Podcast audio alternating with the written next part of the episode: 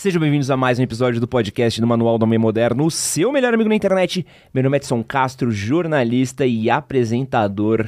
E hoje estou aqui muitíssimo bem acompanhado do Luiz, criador do canal Hero Mania e host do podcast The Nerds, e o Miguel Loquia, influenciador e criador de conteúdo nerd, que tem um canal de mesmo nome também.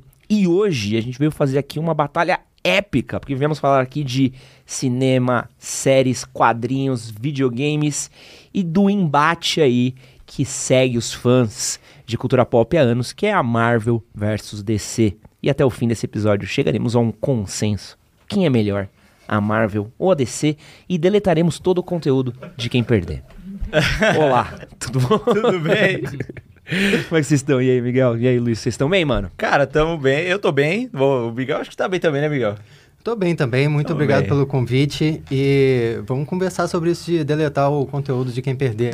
É verdade, é uma boa, é uma boa, porque o Miguel tem muito conteúdo lá e é concorrente, né?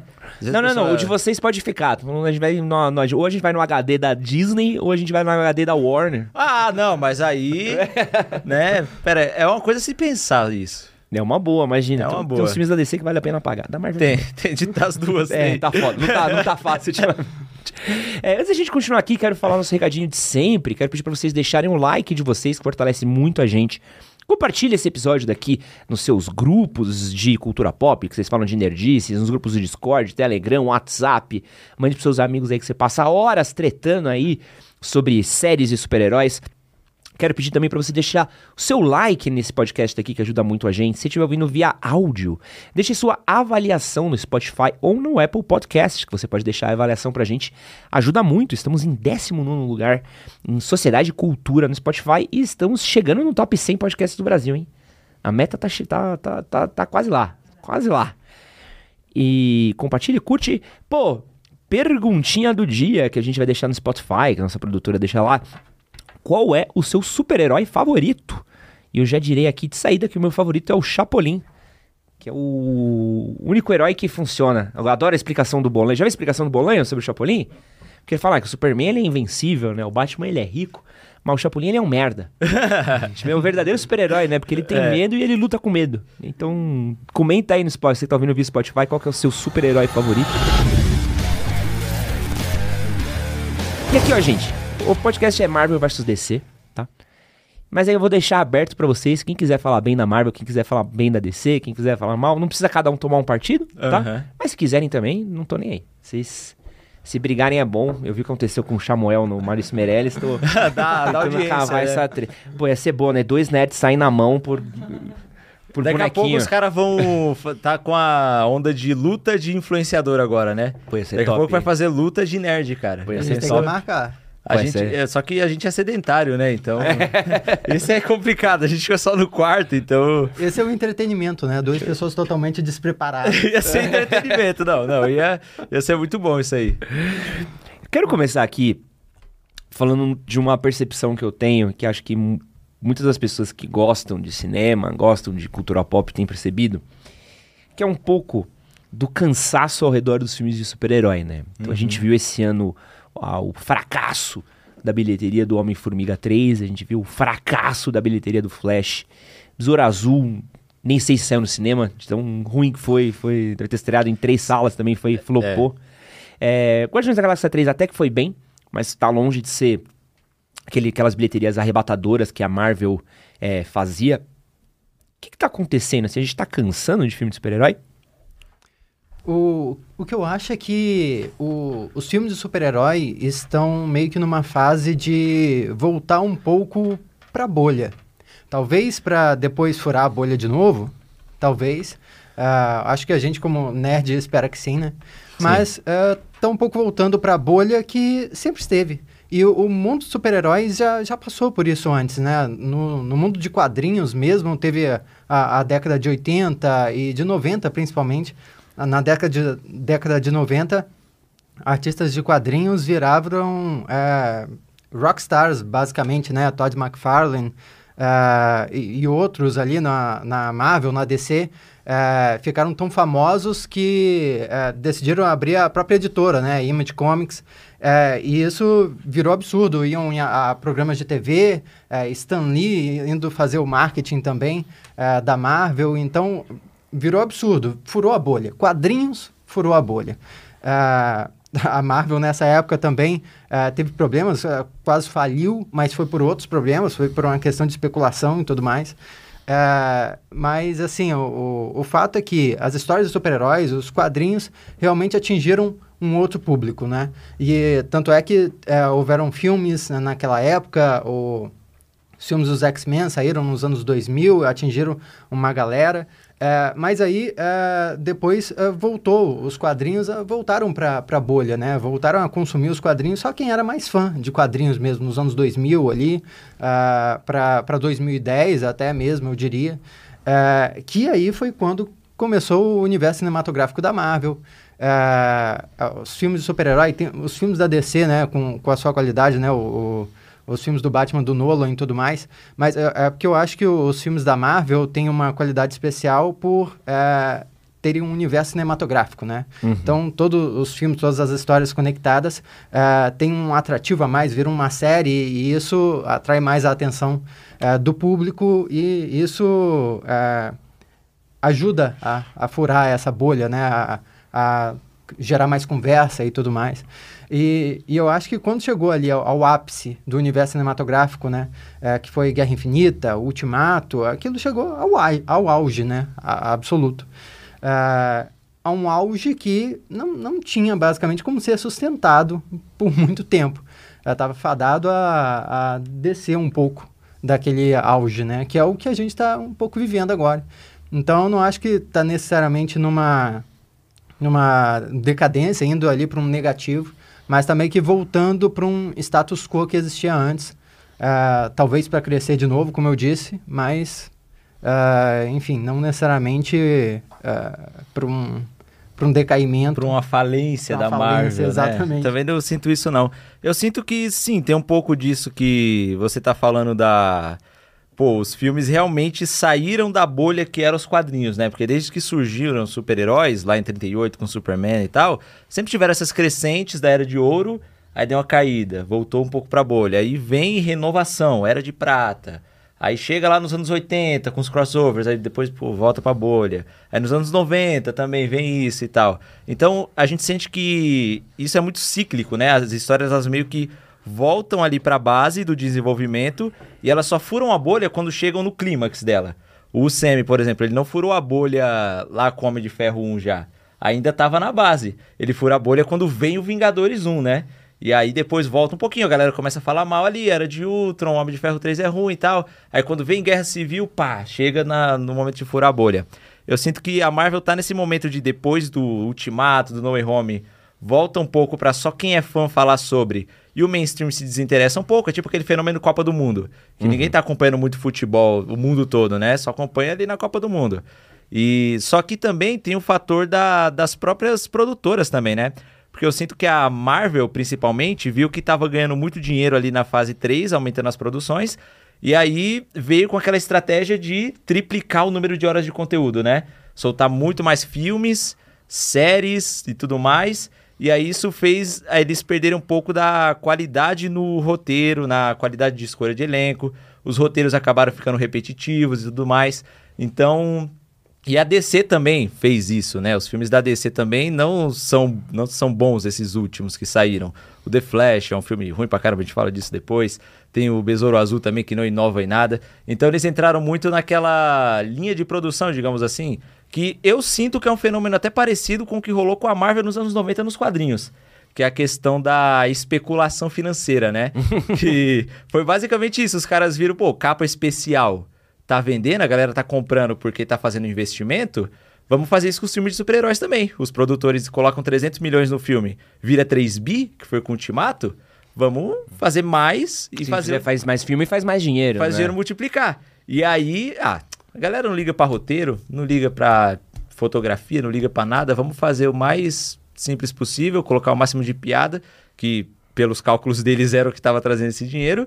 E acabaram ficando filmes muito repetitivos, cara. Quando você olha ali o Doutor Extremo Multiverso da Loucura, o Wakanda Forever, o No Way Home, o Miss Marvel é praticamente a mesma trama. um personagem adolescente que está sendo perseguido por um vilão, e aí o herói mais experiente meio que protege esse personagem adolescente, e aí o personagem adolescente aprende com esse aí, o herói mais experiente, e aí tem a batalha final que o vilão perde. É a mesma coisa, não tem mais criatividade nenhuma. Por causa disso, de aumentar a quantidade, sabe? Então a Marvel tem sim a culpa dela em fazer, e a DC também tem, porque acabou copiando a Marvel depois lá do Liga 2017. E eles têm essa culpa em perder a criatividade e jogar para quantidade. Isso fez o público perder o interesse, pelo menos na minha visão. E tem também isso que o Miguel falou de ser cíclico, né? De chegar o momento. O público sempre se interessa pelo auge. Eu lembro na época do Ultimato, a maioria das pessoas que foram no cinema assistir não tinham assistido nem o Guerra Infinita. As pessoas só foram porque tinha muita gente falando. Vocês lembram desse fenômeno Levou também? a vovó, a mamãe. É. A família toda. Todo mundo falava, pô, eu vi lá o Capitão América, mas eu nem sei o que aconteceu no outro. Mas eu fui porque tava todo mundo indo. Pô. Então é um pouco de fatores macroambientais que não dependem da Marvel e da DC, mas tem o microambiental deles também, onde eles erraram algumas coisinhas. É né? É muito interessante você trazer isso, essa comparação com os anos 90, porque nos anos 90 teve esse, esse fenômeno da. da uh, os executivos tomarem a dianteira, em vez do, do controle uh, criativo ficar na mão dos criativos, exatamente, né?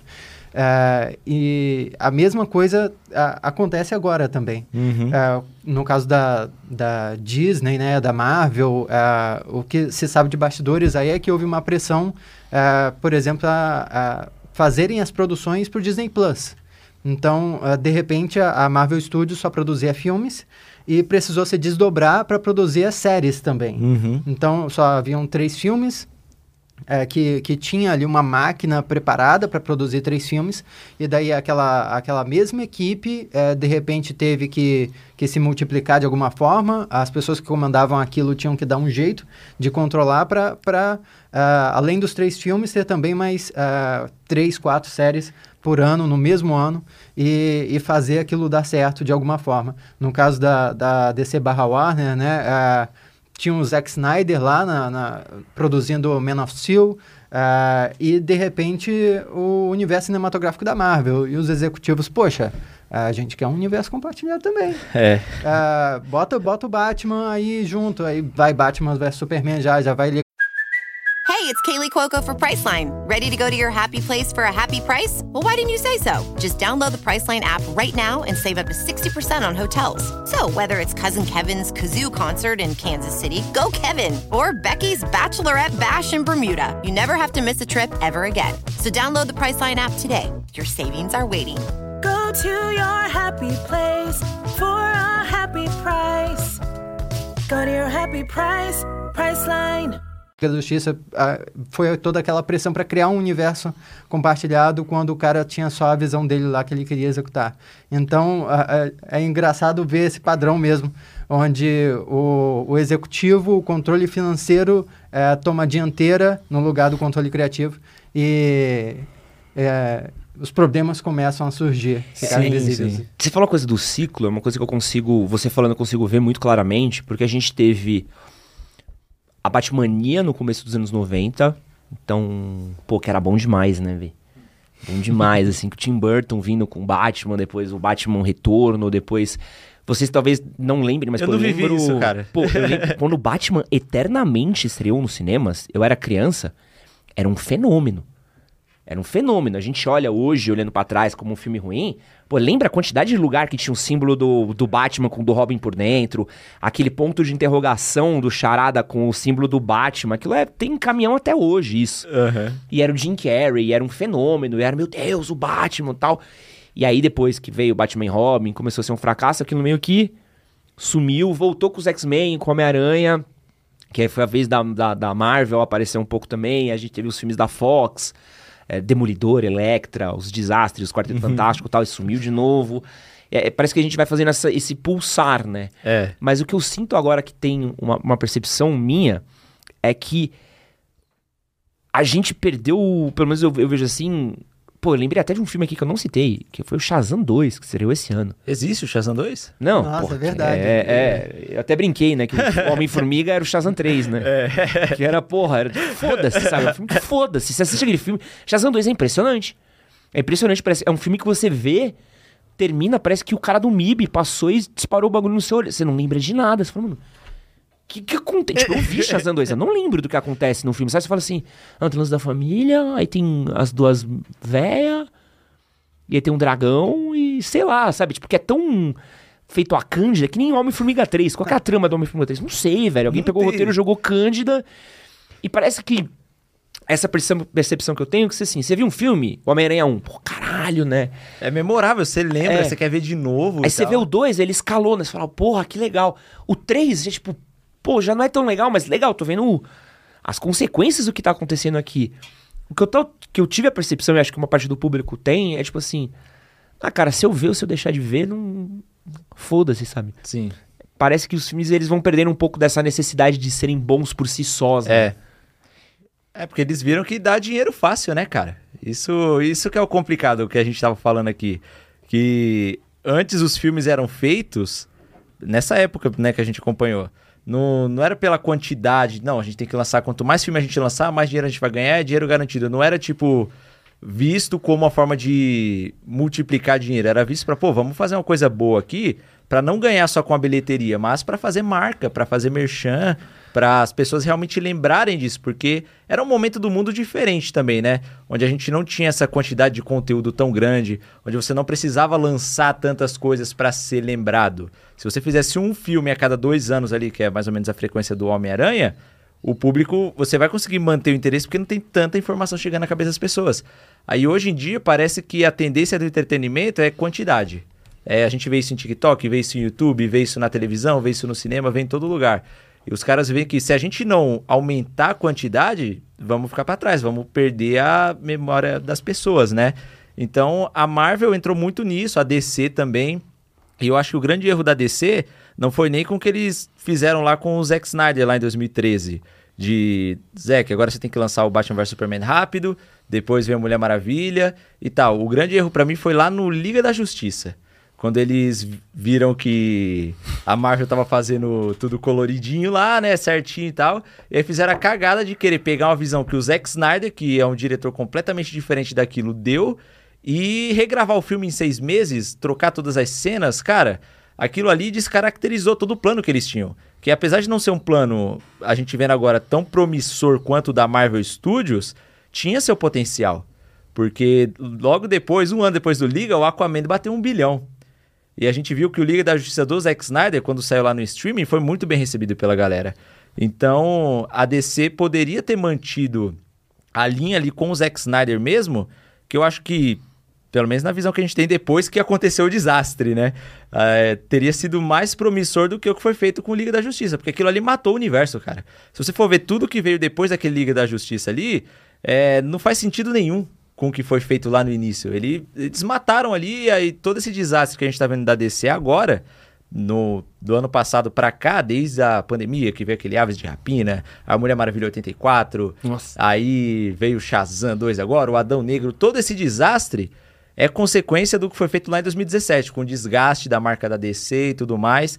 E a Marvel, apesar de não estar nesse hum. ponto, se eles não recalcularem a rota, reverem a estratégia, eles podem desgastar a marca nos próximos anos também. É, tem o, o, essa, acho que essa questão é, é, muito interessante mesmo da, da quantidade, né? Porque é, tem, tem tudo a ver com a, com a liquidez da, das coisas, né? De Bauman. Esse, o amor líquido, pô, eu li isso aí. é. Vamos cortela aqui agora. Que o amor líquido é. é que amaram, meu. Bota o selo na tela, cortelou. E, e é, o, os grandes estúdios, né, é, creio que entenderam que é, fazer lançar várias produções assim em quantidade é o que é, tem maiores chances de, de gerar maior lucro, né? De, de ter menos é, risco é, e tudo mais, lançar mais produções. Eu acho que o maior erro no caso da Warner e da DC foi em, em não ter conseguido estabelecer uma conexão tão clara entre essas. Porque no caso da, da Marvel, é, eu acho que o que sustentou essas tantas produções no decorrer de tantos anos foi ter é, feito essa história de tantos anos é, de forma conectada, o mais conectada possível, na saga do infinito, por exemplo. É, porque se a gente for pensar criticamente sobre os filmes do universo cinematográfico da Marvel, eu assim, adoro o universo cinematográfico da Marvel. Mas são filmes é, medianos. Né? Sete pra, pra lá, sete é, máximo, assim, é, né? É. Alguns filmes são, são filmes fora da curva, alguns são mais ruinzinhos, assim, mas a, a maioria, assim, é um filme medíocre. É, não é medíocre ruim, é um medíocre mediano. É, o que sustenta, o que torna o universo cinematográfico incrível é o grupo. É aquilo ter contado uma história no decorrer de 10 anos que é, é inédito na história do cinema, né? Uh, e quando passa para descer, uh, falhou em fazer uhum. isso, né? E talvez uh, isso esteja gerando um, um cansaço nesse novo período pós-Ultimato, porque a Marvel não conseguiu muito bem estabelecer essa nova história interconectada entre todas as produções nessa nova fase. Não conseguiu deixar tão claro assim para a gente que história é essa. Depois que apresentaram que é, fizeram um anúncio que é a saga do multiverso, que vai acabar com Vingadores é, Guerras Secretas, aí ficou um pouco uh, melhor para a gente visualizar, ah, beleza, então uh, isso vai uh, acabar com uma história de multiverso, vai ter Kang no meio, mas ainda assim é um pouco escuso, sabe? Onde tudo se conecta. Cavaleiro da Lua, onde entra nisso, e Mulher Hulk, sabe? E Eternos, é tudo meio né? solto. E Eternos, exato. Não, pode Ca Cadê o Tiamut? Esquece essa porra. é, então, assim, a, meio que tá, tá tudo desconectado, e aí os filmes medíocres uh, da Marvel, os filmes medianos que a gente poderia passar um pano e lembrar um pouco mais por serem uh, parte de uma história maior, e aí ficaria relembrando, porque teriam alguma conexão com, com filmes que viriam depois, uh, acabam sendo esquecidos, porque uhum. essa conexão não existe mais. Sim, Pô, sim. Né? Eu vou. Eu ia parar, passar aqui para um outro tópico, mas eu quero fazer um ponto aqui, até um, um statement aqui, até para a gente já marcar aqui um, uma parada. Eu acho, claramente, o que segurou para mim boa parte da empolgação do universo da Marvel no começo era o casting. Casting, sim, cara. Porque assim, apesar da Marvel ter filmes nota 7, a Marvel teve um, um super trunfo na mão, que era um ator nota 11, que era o Robert Downey Jr. Pô, você queria ver o Robert Downey Jr., Homem de Ferro 2, não acha um puta filme? Não. Cada minuto que o Robert Downey Jr. aparece naquele filme é um presente. Você fala, porra, que legal ver esse homem fazendo esse papel. Quando Scarlett Johansson apareceu a primeira vez fazendo Viva Negra, pô, a gente que cresceu lendo quadrinho, uhum. Você deu um, pô, ele me dá um sorriso. Falei, caralho, é a viúva negra, pai. É ela mesmo, tá ligado? Porque acharam a atriz perfeita, acharam uhum. um bagulho perfeito. É, o próprio Chris Evans, que é, não era o Capitão América no primeiro filme, se você parar pra ver friamente, você pega um carinho por ele. Porque ele tem momentos ali no filme que você fala, pô, isso aqui é uma coisa do Capitão América. É que ele é o Steve Rogers antes, né? É. Ele não tem daquela persona do capitão. Ele adquire isso depois do Vingadores 1, que dá aquela merda lá. Sim. Aí ele, pô, tem uma missão aqui, né? E, e é engraçado esse do casting, porque, cara, os atores foram perfeitos. Foi o tipo quando as estrelas se alinham ali, sabe? Pô, olha o Mark Ruffalo como. O Mark Ruffalo teve uma missão ingrata, né? Ele, é. ele pegou o, o Hulk no meio do caminho. Depois do Edward Norton, toda a construção dele lá. Então você para pra ver, tipo, o, a Marvel acertou muito no casting. O que segurou a primeira fase inteira da Marvel foi o casting. Eu acho que até a 3, basicamente. É, tranquilo. Porque eles foram acertando tudo, até os que vêm depois, como o Chadwick Boseman, como Porra, pra, olha isso, vai tomar é, no cu. Nossa. Pra mim, não. Não, tô... e... não ó, vamos falar aí, ó. Tem Senhor das Estrelas, o Chris sim, Pratt. Chris Pratt. O Chadwick Boseman, maravilhoso fazendo isso. Você tem, que mais atores incríveis que, que passaram? O Homem-Formiga. O Paul Rudd. Paul Rudd. Benedict Cumberbatch também. Como Benedict Cumberbatch, cara, foi um grande acerto como Doutor Estranho. Pra caralho. O Chris Hemsworth, de Thor depois que ele acerta o tom, é. funciona bem demais. E, cara, isso é interessante porque nenhum desses atores é, eram consagrados grandes atores em Hollywood, né? Uhum. O Robert Downey Jr., ah, ele já tinha concorrido ao Oscar com o Chaplin, né? Acho que tinha ganhado, não tinha? Ele, se eu não me engano, ele ganhou em 92. Ah. E aí, só que a Scarlett Johansson não era tão consagrada como atriz. O Chris Evans era um cara de comédia romântica que ah. tinha ido mal com o Tocha Humana. O Chris Hemsworth nem era ator, cara. É, ele pô. fazia comercial, assim, como modelo. E aí o irmão dele, o Liam Hemsworth, fez o teste. Falou, pô, vou fazer também isso aí. Aí pegou o papel do nada, o Mark Ruffalo, comédia romântica também. E, tipo assim, os caras encaixaram tão perfeitamente com esses personagens que deu uma mistura explosiva ali, né, cara? Por que, que isso não funcionou com a DC? Cara, é... boa pergunta, boa pergunta. Porque assim, na DC, a Gal Gadot funcionou muito bem como Mulher Maravilha. Sim. Co comercialmente falando, né? Superman, o Henry Cavill nunca convenceu. Vamos não, nessa. É, ele não, não conseguiu criar aquela conexão com o público. Mas apesar de que o Henry Cavill é um ator que tem muito carinho da galera que acompanha os filmes da DC. Se você tem, tem muita gente. Eu, eu vejo... tenho mais dozinha do que carinho, eu acho. Assim, não, a gente tem dó pelo que rolou, né? Foi 10 anos do cara. Tomando no. Tomando, né? Meu, a, a, começa no Liga da Justiça 2017, deles desfigurando toda a cara dele no cinema. o maluco, ele, tem, ele é ator, ele tem um instrumento de trabalho, que é o rosto dele, pra atuar. O homem é bonito, né? Um, e... um instrumento bom que ele então, tem. Então. E aí acontece essa parada. Só que é porque o Superman foi escrito para ele não é tão carismático, não é tão ah, convincente, eu, né? Eu tenho uma opinião um pouco polêmica, assim. Eu, eu gosto do Henry Cavill pra caramba. É, eu acho ele super carismático. Mas eu acho que o, um grande problema da, dos atores que foram escolhidos uh, é, para os grandes ícones da DC são que talvez eles uh, tivessem sido escolhidos uh, não pela capacidade como atores, mas sim por quem eles eram como ícones é, de cultura pop, de, de mídias sociais hum. ou do que seja, né? A, a Gal Gadot, por exemplo, ela foi escolhida pela história dela. Uhum. Ela era modelo, acho que ela é israelense, Israelense, né? isso. Então ela, ela é como uma, uma Mulher Maravilha do mundo real. E, uhum. e isso é incrível, não é? Mas, uh, assim, na, na minha perspectiva objetiva. Objetiva, né? Uhum. Uh, eu não sei se ela é, é uma atriz incrível para dizer assim, caracas, é, ela atua pra caramba. Pô, bota, vamos, vamos fazer uma Seria... comparação infeliz, mas acho que é legal. Bota a Gal Gadot e a Scarlett Johansson. Oh, Porra, não, não, não, não. Scarlett Johansson destrói. Como é nem Viúva Negra, né? Como Viúva Negra. Sim, é. sim. E a mesma coisa vale uh, pro Jason Momoa, pro Henry Cavill, Pô, o Henry Cavill, ele é incrível como Geralt de The Witcher, porque o Geralt não demonstra emoção, cara. É, é por, por, isso. É porque o Henry Cavill, ele é esse, é tipo o Arnold Schwarzenegger, assim, como Exterminador do Futuro, né? É aquele cara de ação ali que não vai ter muita expressão facial. Só que a Gal Gadot, o, como Mulher Maravilha, a gente tem que lembrar que o primeiro filme foi bem pra caramba. Ele fez 822 foi, milhões de bilheteria. Não, é, ela ainda acho que é o, maior acerto de casting. ela e o Jason Momoa eu acho que são. Minto. Ela e a Margot Robbie. Margot Robbie também, cara. Foi um grande Margot acerto. Margot Robbie é uma baita atriz. É. Margot, Margot Robbie é uma, baita, baita acerto. Tanto, sim. tanto que provavelmente vai continuar aí com James Gunn, né?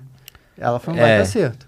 É, ele não confirmou ainda que ela vai continuar. Ele confirmou quatro, que são o Pacificador, o Besouro Azul, o Choro Mariduena, a Viola Davis e aquele ator que faz o Vigilante no, na série do Pacificador. Nossa! é, é a turminha do James Gunn. É, mas, mas a Margot, ele, acho que ela deve continuar também, mas enfim, né? Vamos ver. Mas, mas esse é o ponto. O, o casting de atores pra super-herói importa pra caralho, então. Importa demais. muito, demais. O que, que, vocês acham Inclusive, que... uh, eu acho que a, a, um grande deslize da Marvel, a partir da fase 4, foi apresentar grandes atores para grandes novos personagens em série do Disney Plus.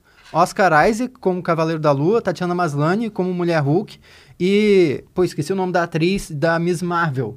É, ah, é. Ah, Velani. Pô, menina boa demais, isso. cara. Menina os, boa, muito os boa. Os três atores são incríveis, os personagens são mega importantes, mas estrearam em séries é, pro streaming. Se eles tivessem filmes... É, é, bem feitos para eles, para apresentar para o grande público, da mesma forma que o Robert Downey Jr. teve Homem de Ferro, que Benedict Cumberbatch teve Doutor Estranho, que Tom Holland teve Homem-Aranha. Pô, eu acho que eles teriam a imagem deles é, muito mais forte na cabeça do público, é, estabelecida aí é, para a galera. É uma estratégia interessante seria, né? Tipo assim, você... Igual foi feito com as três séries que eles lançaram primeiro, né? Que foi WandaVision, uma personagem que foi apresentada nos filmes. Loki, a do Falcão Cidade Invernal, que também são personagens que vieram dos filmes, e até a do Hawkeye, que foi exatamente isso. Os caras vieram do cinema, então já tinham chegado no mainstream. E aí eles trouxeram público pra série. Nesse caso, eles tentaram inverter a lógica. E a série, que é mais nichada, querer expandir pros filmes, né? A gente já vai falar mal de série já. Que já, uhum. já se prepara que é, tem um tópico aqui só pra falar mal. Mas eu quero matar esse assunto aqui perguntando uma parada. O que, que vocês acham que importa na hora de fazer um casting pra um ator fazer um filme de super-herói? O que, que é mais importante? Vamos lá. Um, carisma. Carisma é muito importante. É, dois, capacidade de atuar. Ou três, a semelhança com o personagem nos quadrinhos. Ou se tiver algum outro fator. Pode escolher dois? Não, pode escolher o que você achar. O que você acha que é o, o, o, que precisa? Cara, eu acho que o carisma, eu acho que é o mais importante de todos.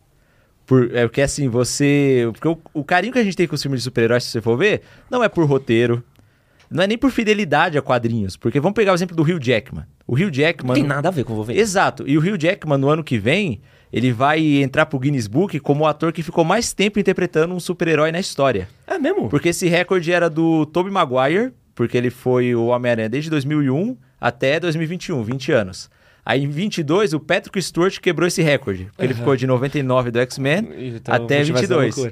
E o Hugh Jackman agora vai ficar de 99 do X-Men 1 até 2024. Ele vai ficar 25 anos. E isso deve aumentar ainda se ele aparecer em Guerras Secretas e tudo mais. Ele não tem nada a ver com os. Pra quem nunca leu os quadrinhos, o Wolverine nos quadrinhos ele é um baixinho, peludo, grosso. É, e feião. Feio, aí eles pegaram. Ele é feio. Pegaram um cara galã, tá ligado? Galã um de musical, gato. 1,80m, tá ligado? Pra fazer o Wolverine. Então não é fiel aos quadrinhos. O roteiro dos filmes X-Men não é tão bom.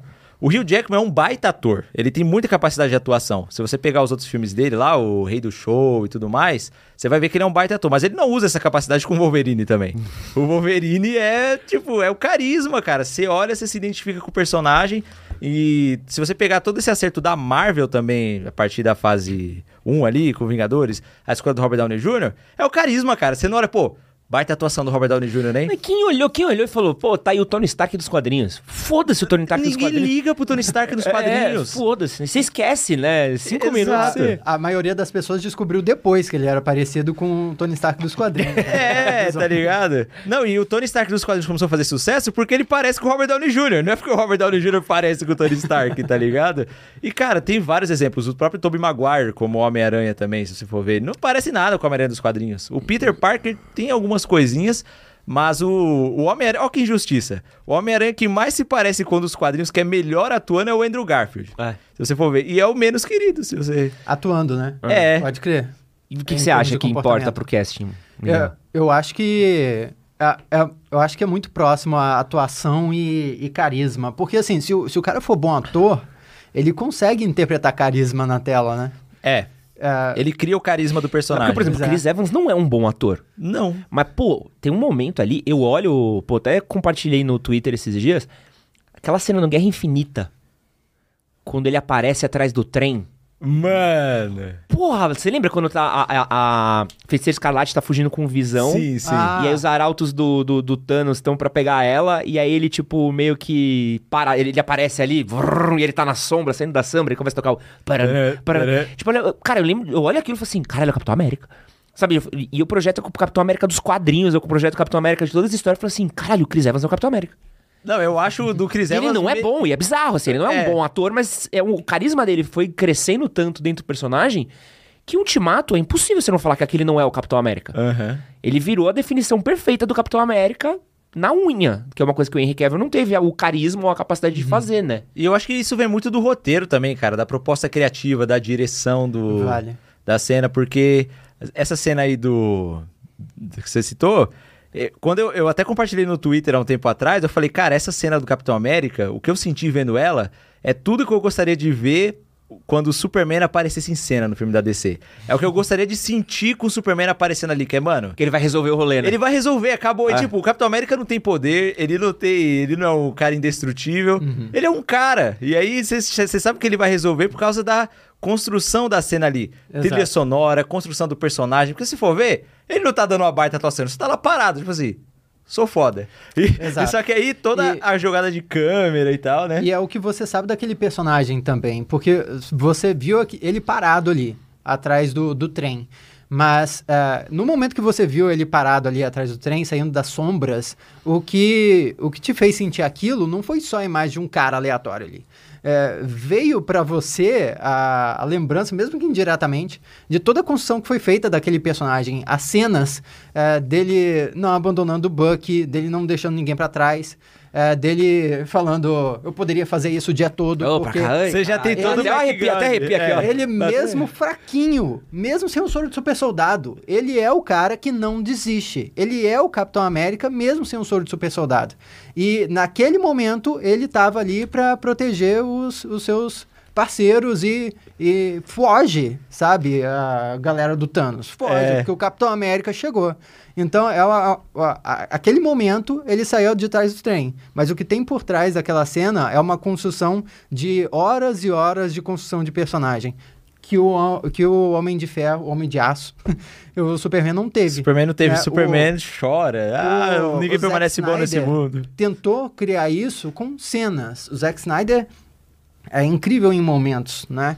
É, e tem uma coisa bem estoica no, nos filmes dele. É o momento do, do Superman descendo. Lindo, com lindo. Sol. Não, ele como diretor de fotografia lindo, é, lindo, incrível. Lindo, lindo, lindo. lindo. Que, até que ele estica cara... a mão assim, e tá, é. as meninas esticam a mão é, assim. Exato. Nossa, maravilhoso. Mas cadê a construção daquele personagem? Cadê a gente ver o Superman é, salvando as pessoas? Até o momento a gente viu o cara que deixou o pai morrer pro tornado, sabe? É. Pô, mas é tem uma cena, tem uma cena que eu acho da hora do Superman do Henry Cavill. Que é lá no Liga da Justiça, quando tá, no do Zack Snyder, né? Quando tá dando merda lá, aí ele vai, o Lobo da Steppe vai tacar o machado no Cyborg, aí ele chega lá e bate no ombro dele, aí toca a trilha sonora. Bem me impressionou. Aí você fala, pô, você sente um pouquinho de que ele vai resolver ali. Mas ainda é muito pouco próximo do potencial do Superman, uhum. sabe? É que o Zack Snyder, eu tenho a impressão que ele é muito bom como diretor de fotografia. Efeitos visuais, assim, ele é maravilhoso.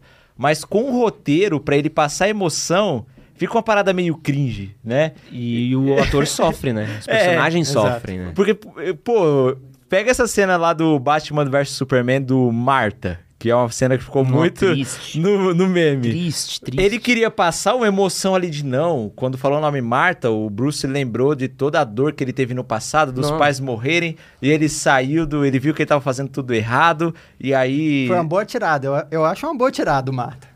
Acho uma boa tirada. A ideia, não, é boa. a ideia é ótima. O problema é a execução, porque, porque o público não entende isso. Uhum. O público não entende o que ele quis passar ali por causa da incapacidade dele de passar essa emoção, sabe? Uhum. Mas a ideia é legal. Se, se fosse um diretor ali como James Gunn, por exemplo, com, a, com esse roteiro, ó, eu preciso que nesse momento, quando o Superman fale Marta, o Bruce lembre da mãe dele, lembre de todo o sofrimento que ele teve, e ali ele desiste de matar o Superman e pô, vamos. Ele percebe que ele tá fazendo tudo errado. O James Gunn dirigindo aquela cena, eu tenho certeza que eu iria chorar com aquilo. Ah, que nem o. A, a, Mina dos Ratos, dos A Caça-Ratos 2. É, quando tem aquele flashbackzinho no final dela falando com o pai, pai, por que ratos? E aí, pô, aí tem aquela cena maravilhosa. Você chora com os ratinhos, não tem nem motivo. Então. e, pô, ah, eu iria até mais longe no exemplo do Guardiões da Galáxia Volume 3. Que ele faz você chorar com os bichinhos de CGI. Ah, pô, isso é triste pra porra. Você nem, apresentou não horas, de, horas antes, ele apresentou os bichinhos e você já tá emocionado com uhum. ele. Porque tudo é muito emocional, cara, de super-herói essa cena do Chris Evans que você citou, como o Miguel falou aqui, essa construção de anos lá do Vingadores 1, de você ver ele no Soldado Invernal depois, como que ele vai contra a SHIELD, depois no Guerra Civil, aí no Guerra Infinita, onde, pô, você vê ele segurando a mão do Thanos sozinho, ele vai tomar um soco e vai desmaiar, mas ele tá lá, tá ligado? E tudo isso é muito emocional, não é muito técnico, entendeu? Você não fica, você não, você não assiste filme de super-herói pela qualidade de fotografia, de direção, de roteiro. É por emoção. E tudo isso tem muito a ver com o carisma do ator, com o que ele vai entregar ali e com como isso te toca, entendeu? Então, acho que até a principal capacidade de um diretor de filme de super-herói ou de roteirista também é emocionar as pessoas, é criar conexão. Vou entrar numa pauta aqui, que é o que a gente está vivendo agora. A gente teve alguns excelentes exemplares de filmes de super-heróis dos últimos anos, que foram grandes sucessos de crítica e bilheteria. Entre eles tivemos Coringa, tivemos trilogia do Batman do Nolan, a, o The Batman também, agora que saiu. Até esqueci o nome do diretor maravilhoso do Planeta dos Macacos. Matt Reeves. Matt Reeves, muito bom. A gente teve a trilogia do Homem-Aranha, você pode até questionar o 3, acho que o 3 ele é muito injustiçado, mas o 1 e o 2 são excelentes filmes. A gente teve os filmes dos X-Men. Sim. São muito bons, na minha opinião. Um, dois, Dias de um Futuro Esquecido. Uh, First Class, acho que não recebe o crédito que merece. First merecia. Class é bom também, só Eu que aí... gosto muito. Só É. que acabaram tudo, né? O Apocalipse já é mais ou menos. É, Aí mas- o Fênix Negra... Não, esquece. Volta, volta, volta, volta, volta, volta, volta. Mas qual que é o ponto que eu quero chegar? É, todos esses exemplos que eu citei, acho que eu citei Coringa, é, até mesmo você falar dos filmes do Aranha Verso, Logan. Logan, são filmes que, de certa maneira, eles não estão no universo compartilhado. Ou eles não têm uma demanda de estar no universo compartilhado ou conectando com a própria história. O próprio Logan, ele é a continuação do universo X-Men, Mas Ele é não bem tá preocup- independente. É, ele não tá preocupado qual que é o próximo filme. Vou introduzir aqui a X-23 que vai aparecer no próximo... Foda-se. Homem-Aranha 1, 2, The Batman do Matt Reeves, o Cavaleiro das Trevas. Universo compartilhado impede a gente de ter filme de super-herói bom? A gente precisa de um universo compartilhado nos filmes de super-herói? Eu acho que precisar é uma palavra forte. Mas eu, particularmente, eu não gostaria de viver em um mundo onde não existisse um universo compartilhado. Como é que ele ia fazer vídeo? Eu vou. Como é que eu ia fazer? Preciso defender meu ganha-pão. Protesto. Não, mas. As é, action figures não vão ser compradas sozinhas, né? não vão ser. Mas é, eu vou, vou, vou argumentar melhor aqui. Mas a, a, a gente conversou aqui. é, o, existe um valor em histórias longas, né? É, quando a gente acompanha um- uma série, é, existe uma diferença entre a gente assistir um Breaking Bad, Mad Men, é, ia falar Game of Thrones, mas deixa pra lá. e aí a gente chega no final e, e tem uma satisfação de ter passado anos acompanhando aquilo e ter crescido com aqueles personagens. É, um universo compartilhado é isso, nós crescemos com aqueles personagens, né? Ah, a diferença é que ah, são histórias ah, diferentes, mas é uma série. É uma série, invariavelmente. Ué, o CM é Agora- como se fosse uma série de televisão, né? Onde cada filme funciona como um episódio ali. Sim. Só que eles levaram esse formato pro cinema, né? Como se fosse uma saga mesmo. Exato. É uma, é série que se estende por diferentes títulos, né? Ah, agora, ah, assim como qualquer série, né, precisa se seguir uma, uma linha editorial, né? Eu acho que por isso talvez não seja possível tanta, tanta variação, tanto risco. Ah, agora, também existe vantagem, ah, se for comparar, né, entre série, assistir uma série, assistir um filme, existe vantagem em assistir um filme, né? Existe prazer em assistir um filme. Então também existe eh, vantagem em assistir filmes de super-heróis, em, em haver filmes de super-heróis isolados, porque como você disse, né, um filme de super-herói é isolado, eh, pode ter mais liberdade criativa, né? E pode virar uma franquia por si só ou não. Eh, do ponto de vista do, do acionista, eh, do, do executivo, eu acho que eles vêm da, da seguinte forma: apostar no seguro, né? Porque é, o, acho que todo, todo mercado tem aquela aversão ao risco. Sim. Então, é, quando se pensa em uma franquia, seja Homem-Aranha, seja super-herói, seja um universo cinematográfico, é, que, que tem a mínima chance de, de já ter fãs, é, de, de já agradar, de já gerar um lucro, é, é naquilo que, que vai se colocar mais dinheiro e que vai é, querer se produzir mais. E, e um filme como Coringa, como Logan, é, por mais que ah, possa parecer interessante para um acionista, é, ele vai ter mais risco. E aí vai, vai se colocar menos dinheiro, vai se colocar menos ah, risco naquele Eles vão projeto, investir né, menos, é. Isso, esse exemplo que o Miguel deu é legal, porque como eles construíram toda essa saga do CM, eles viram que se eles fizessem estrategicamente certo, eles poderiam fazer filmes medíocres, darem um bilhão de bilheteria. No Capitão Marvel. Então, esse era o exemplo que ia dar, porque se ele lança ali o Capitão Marvel, ó, o Guerra Infinita é um filme bom, a galera vai ver. A gente coloca uma cena pós-crédito levando pra Capitão Marvel. A gente lança o Capitão Marvel entre Guerra Infinita e Ultimato, sucesso. Não, entendeu? Homem-Formiga 2. Então- As pessoas foram ver Homem-Formiga 2 pra entender como começava o Ultimato. Então, e o Kevin Feige... Pelo rato. A galera... Pelo rato. As pessoas foram ver o filme por causa do rato. O Homem-Formiga 2 foi isso, mas eu iria até mais longe, cara. Porque o Kevin Feige viu. Kevin Feige não, os acionistas da Disney, né? Eu falo Kevin Feige aqui porque ele é o diretor criativo, mas os caras viram que a Marvel tava numa tendência ali das bilheterias se estabilizarem, que é aquela coisa do mercado que a gente estuda, né? A parte do crescimento, a estabilidade, depois a queda. Eles viram que as bilheterias não estavam crescendo tanto. As pessoas não estavam tão interessadas na fase 4 depois do No Way Home. O que, que ele faz? Vai lá na San Diego Comic Con e fala, galera, ó, vai terminar assim, ó, Guerra Infinita, dois filmes dos Vingadores. Então, vocês vão ter que assistir tudo isso aqui para dar bilheteria, porque vai ter isso aqui, que vai ser muito bom.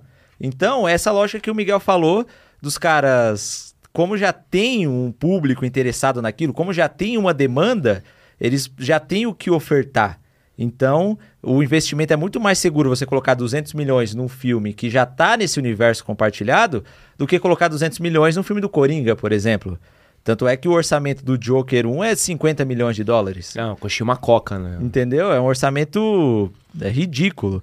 Porque eles não sabiam se ia dar certo. Não tem toda essa segurança. Apesar de, pô, o Coringa ser um personagem do Batman, já muito conhecido, tinha uma demanda, é, é arriscado. Então eles olham o mercado com esses aspectos muito técnicos, né? Só que aí a gente tem o ônus disso, que é quando você tem um universo compartilhado, como cada filme é um episódio de uma série, o, a parte criativa do filme é muito limitada. Você tem que manter um padrão em fotografia, tem que manter um padrão em direção, um padrão em roteiro. O, os acontecimentos do filme já estão limitados ali porque tem o próximo. Então você não, por exemplo, como é que você vai matar o Capitão América no filme sendo que tem lá a saga para acabar? Então você não sabe se ele vai morrer, você não sabe se o Homem de Ferro vai deixar de ser Homem de Ferro, né? Porque tinha o Homem de Ferro 3 lá, que uhum. ele tudo a entender que ele vai deixar de ser Homem de Ferro. Mas, pô, já tem ali, tem a saga do infinito para acabar. Como é que vai fazer esse Homem de Ferro?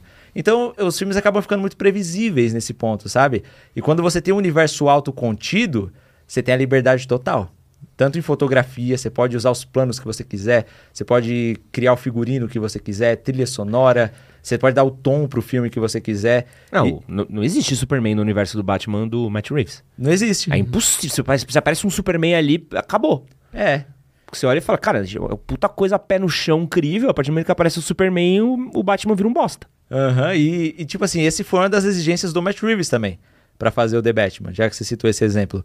Porque esse filme do Batman do Robert Pattinson era para ser um The Batman do Ben Affleck, dentro do DCU. Sim. Sim, que, seria... que ele ia ser dirigido pelo Ben Affleck. Né? Ele ia ser dirigido pelo Ben Affleck, roteirizado pelo Ben Affleck, estrelado pelo Ben Affleck. Eu queria ver esse filme, queria tanto ver esse filme. E, cara, eu ia gostar muito de ver, velho. É. Porque ia, é um personagem interessante. Desde que eu vi o Batman do Ben Affleck, eu queria saber mais sobre ele, como foi a vida dele, sabe? É triste não ter tido. Mas aí, como o Ben Affleck, por questões pessoais, saiu do projeto, aí eles trouxeram o Matt Reeves. Só que o Matt Reeves falou: eu faço, mas não dentro do DCU. Por causa de todas as limitações criativas. Entendeu? Não daria. Então ele idealizou todo o universo dele ali, que a partir de agora, pelos planos que foram compartilhados pelo James Gunn depois que ele assume o DCU vão, vai ser um universo Elseworlds, só do Batman. E vão ter séries ali, como a do Pinguim, que já foi confirmada. Vai ter uma do Asilo Arkham, se eu não me engano também. Tudo dentro desse universo para ele manter a liberdade criativa dele. Tá. O bagulho que é importante, que eu acho que é o ponto legal. É fácil de entender quando tem um rolando. Mas e quando tiver a porra do Batman do DCU? sei lá, o Carlinhos é o novo Batman. Se tiver dois filmes do Batman. É. Pô, eu acho, por exemplo, o Léo aqui, que é zero de cultura nerd. Como é que ele vai saber, tipo, qual que é o Batman? Que... A pessoa nem tá acompanhando. Você acha que o público já ele vai olhar e não, peraí, esse é o Batman do Matt Reeves, aquele Batman ali é o Batman. Porque, no, no geral, se a gente parar pra ver. Fala, eu uso o Léo, Débora, assim, porque vocês vão no cinema, não vão? E às vezes vocês pingam num filme de super-herói sem querer, não pinga? A Débora não, que a Débora é chata. Mas você pinga às vezes, tipo, pô, deixa eu ver isso aqui que parece legal, tá todo mundo falando tal. Quem faz a bilheteria do. Apesar da cultura nerd ser tá crescendo, a gente ser muito empolgado, a gente sabe que quem banca a bilheteria não é nós. É o público geral. É o público geral. Fora minha mãe. Bolha. Minha mãe foi ver Vingadores. Minha mãe nunca viu nenhum filme da Marvel, mas minha mãe foi porque era, tava uma farra. Uhum. Minha mãe foi ver a Barbie. Por quê? Porque tava uma farra. Pô, eu quero ver a Barbie. Tem que criar esse. É. Sei lá, cara, é um é evento, cola, né? Um é uma cola social, né? Pô, tamo. Mas, pô, imagina. Pô, peraí, o Batman não é o Batman do, do, do Charada, é um Batman novo. Pô, o Flash tem uma coisa que eu acho engraçada, mas pega mal com quem não entende, que tipo assim, minha mãe vem do Flash e fala assim, pô, peraí, que, que o Michael Keaton tá de volta? É o Batman de novo? Mas e o outro Batman? Não teve o Batman ali? O público, você acha que o público geral consegue entender isso ou é uma coisa que precisa. Mano, não sei. Eu acho que tem que ser construído, cara. Eu acho que ainda vai ser uma dificuldade grande.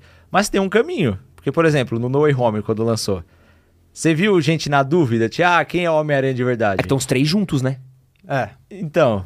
Eu acho que a DC tem um grande. Cria, cria um grande problema para ela com os Elseworlds. Aí, uhum. com esses é, universos paralelos. Eu acho ótimo que o Matt Reeves tenha a liberdade criativa dele, porque até num universo compartilhado o, o, cineasta não vai ter o tempo que ele precisa para desenvolver a história, para desenvolver, para conceituar o filme do jeito que ele quer.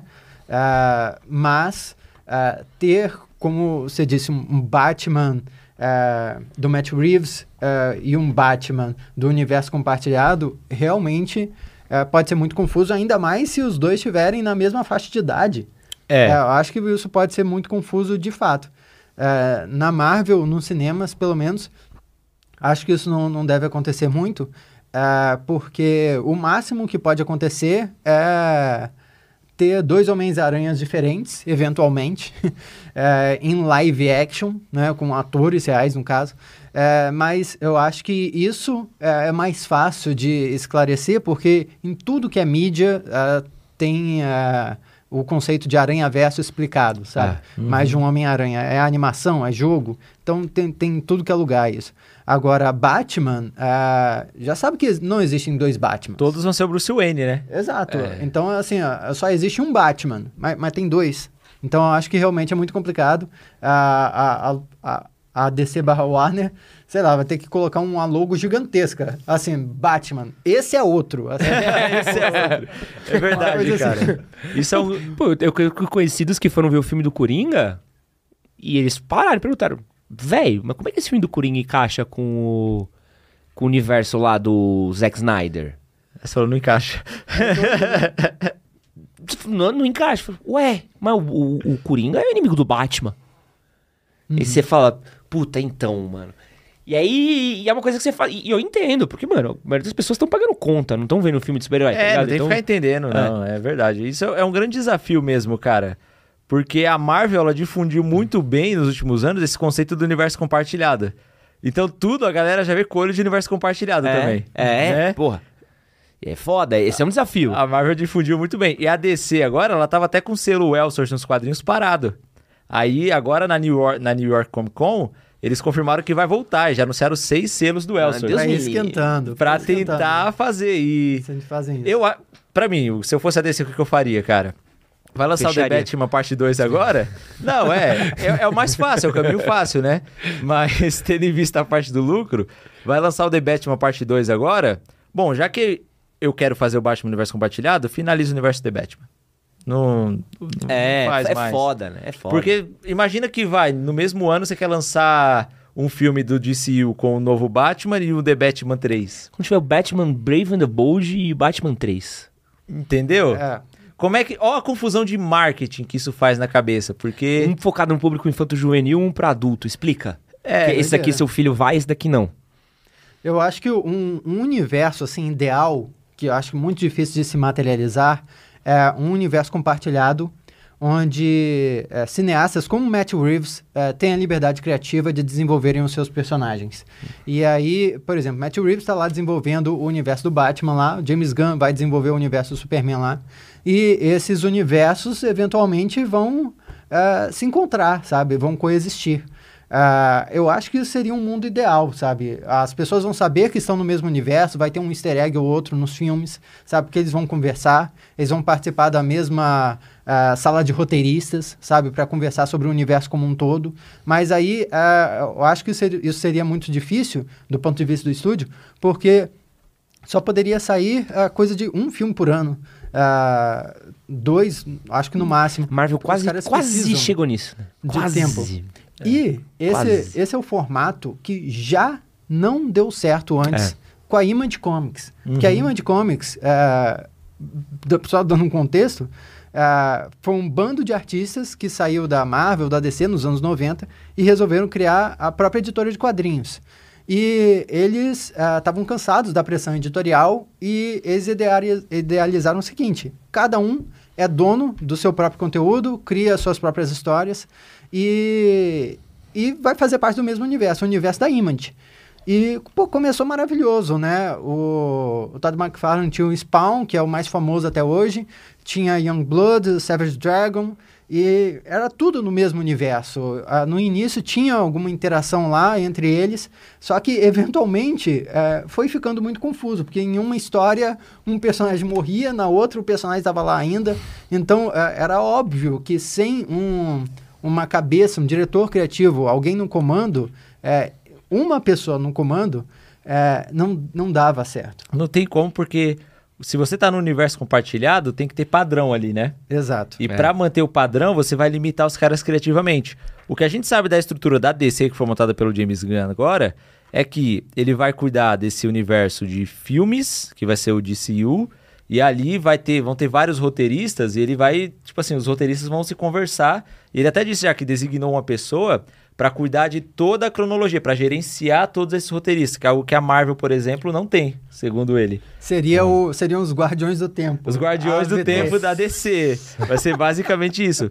Porque a, a Marvel também, principalmente na fase 4 agora, eles descuidaram com essa continuidade, né? Se você for ver o WandaVision ali, com o Multiverso da Loucura. Nada a ver. Tem uma quebra. E o Sam Raimi nem assistiu o WandaVision, sabe? Sim. Então, esse foi um erro principalmente da fase 4 da Marvel, de não conectar bem e tal. Miss Marvel tem um, tem um defeitinho muito pequeno também, que a Estátua da Liberdade não tá da cor bronze, que apareceu em Homem-Aranha Sem Volta para Casa. Uhum. E depois corrigiram. É. Se agora entrar lá no Disney Plus, tá bronze. É, então. É... Nossa. Eu, eu, quero entrar nesse ponto de série. Ah. Pô, a qualidade das séries da Marvel caiu. Tem aí Echo pra estrear que tá. Cara, podiam cancelar Foda-se, né? Foda-se. Eu nunca, eu nunca vi uma série que pode cancelar antes de estrear. A galera fala, não, nem lança essa porra daí. Nem lança, é. é. Teve Invasão Secreta, que foi um desastre. Começou, acho que até começa bem, mas vai pra um. Terminou muito mal, assim. Sim. Há tempos não terminava tão mal. É, Miss Marvel. Pode pegar uma série aí de, de, de lançamentos da Marvel em séries que foram flopar. Pô, a She-Hulk foi um desastre também. O Arrowverse também Começou como sendo uma coisa mega legal. Uhum. Porra, do meio pro fim ali do Arrowverse. o Arrowverse acaba no Crise nas Infinitas Terras, cara. Nossa senhora ali. Tem umas coisas da série do Flash que era constrangedor de tentar assistir. Não, assim. Flash, eu, eu brinco com o pessoal lá no canal que foi o conteúdo que mais fez meu canal bombar, porque eu sou apaixonado pela série e tal. E ela oferece uma experiência muito completa, que é, no, nas primeiras temporadas, você vê uma das coisas mais inovadoras do live action de super-heróis. Viagem no tempo, a luta dos velocistas, o Flash E aí, pô, genial, negócio incrível. E aí ela vai indo, e quando chega no final, é a pior coisa que eu já vi na minha vida. Eu nunca vi nada tão ruim quanto. Isso aqui fica pior que Smallville, é muito Cara, louco. Né? muito né? pior. Ficou. Eu não lembro. Se você falar, fala uma coisa pior que você assistiu do que o, a última temporada de Flash, não tem. Então, é, é uma das paradas que eu mais amo e que eu mais odeio também, sabe? Muito, muito boa. Por que, que não funciona tão bem assim em série? Por que, que tá tendo tanto dor de cabeça pra. Você pode pensar? Um formatinho seria legal, né? Você tem mais tempo para contar uma história, mais tempo de retenção, pode desenvolver. Você desenvolve. As próprias séries da Netflix, lembra que começam bem e aí a gente tem Punho de Ferro, é, defensores. defensores. Defensores é tão ruim que as pessoas apagaram de trauma. É. É, hum. por que, por que, Era pra ser os Vingadores da Netflix, né? Nossa, e é muito ruim. Eles lutando contra o buraco, lembra? Uhum. o inimigo deles é um buraco. E você lembra que Punho de Ferro teve segunda temporada? Do quê? Luke Cage teve segunda temporada. Não, Punho de Ferro não teve segunda temporada. Pô, teve? A Colin Wing virou Punho de Ferro. Não era no Luke... Ah, tá vendo? tá vendo aí? Tá vendo? É, é isso. cara, eu acho... É, cara. A, séries de super-heróis, a gente tem algumas muito boas também.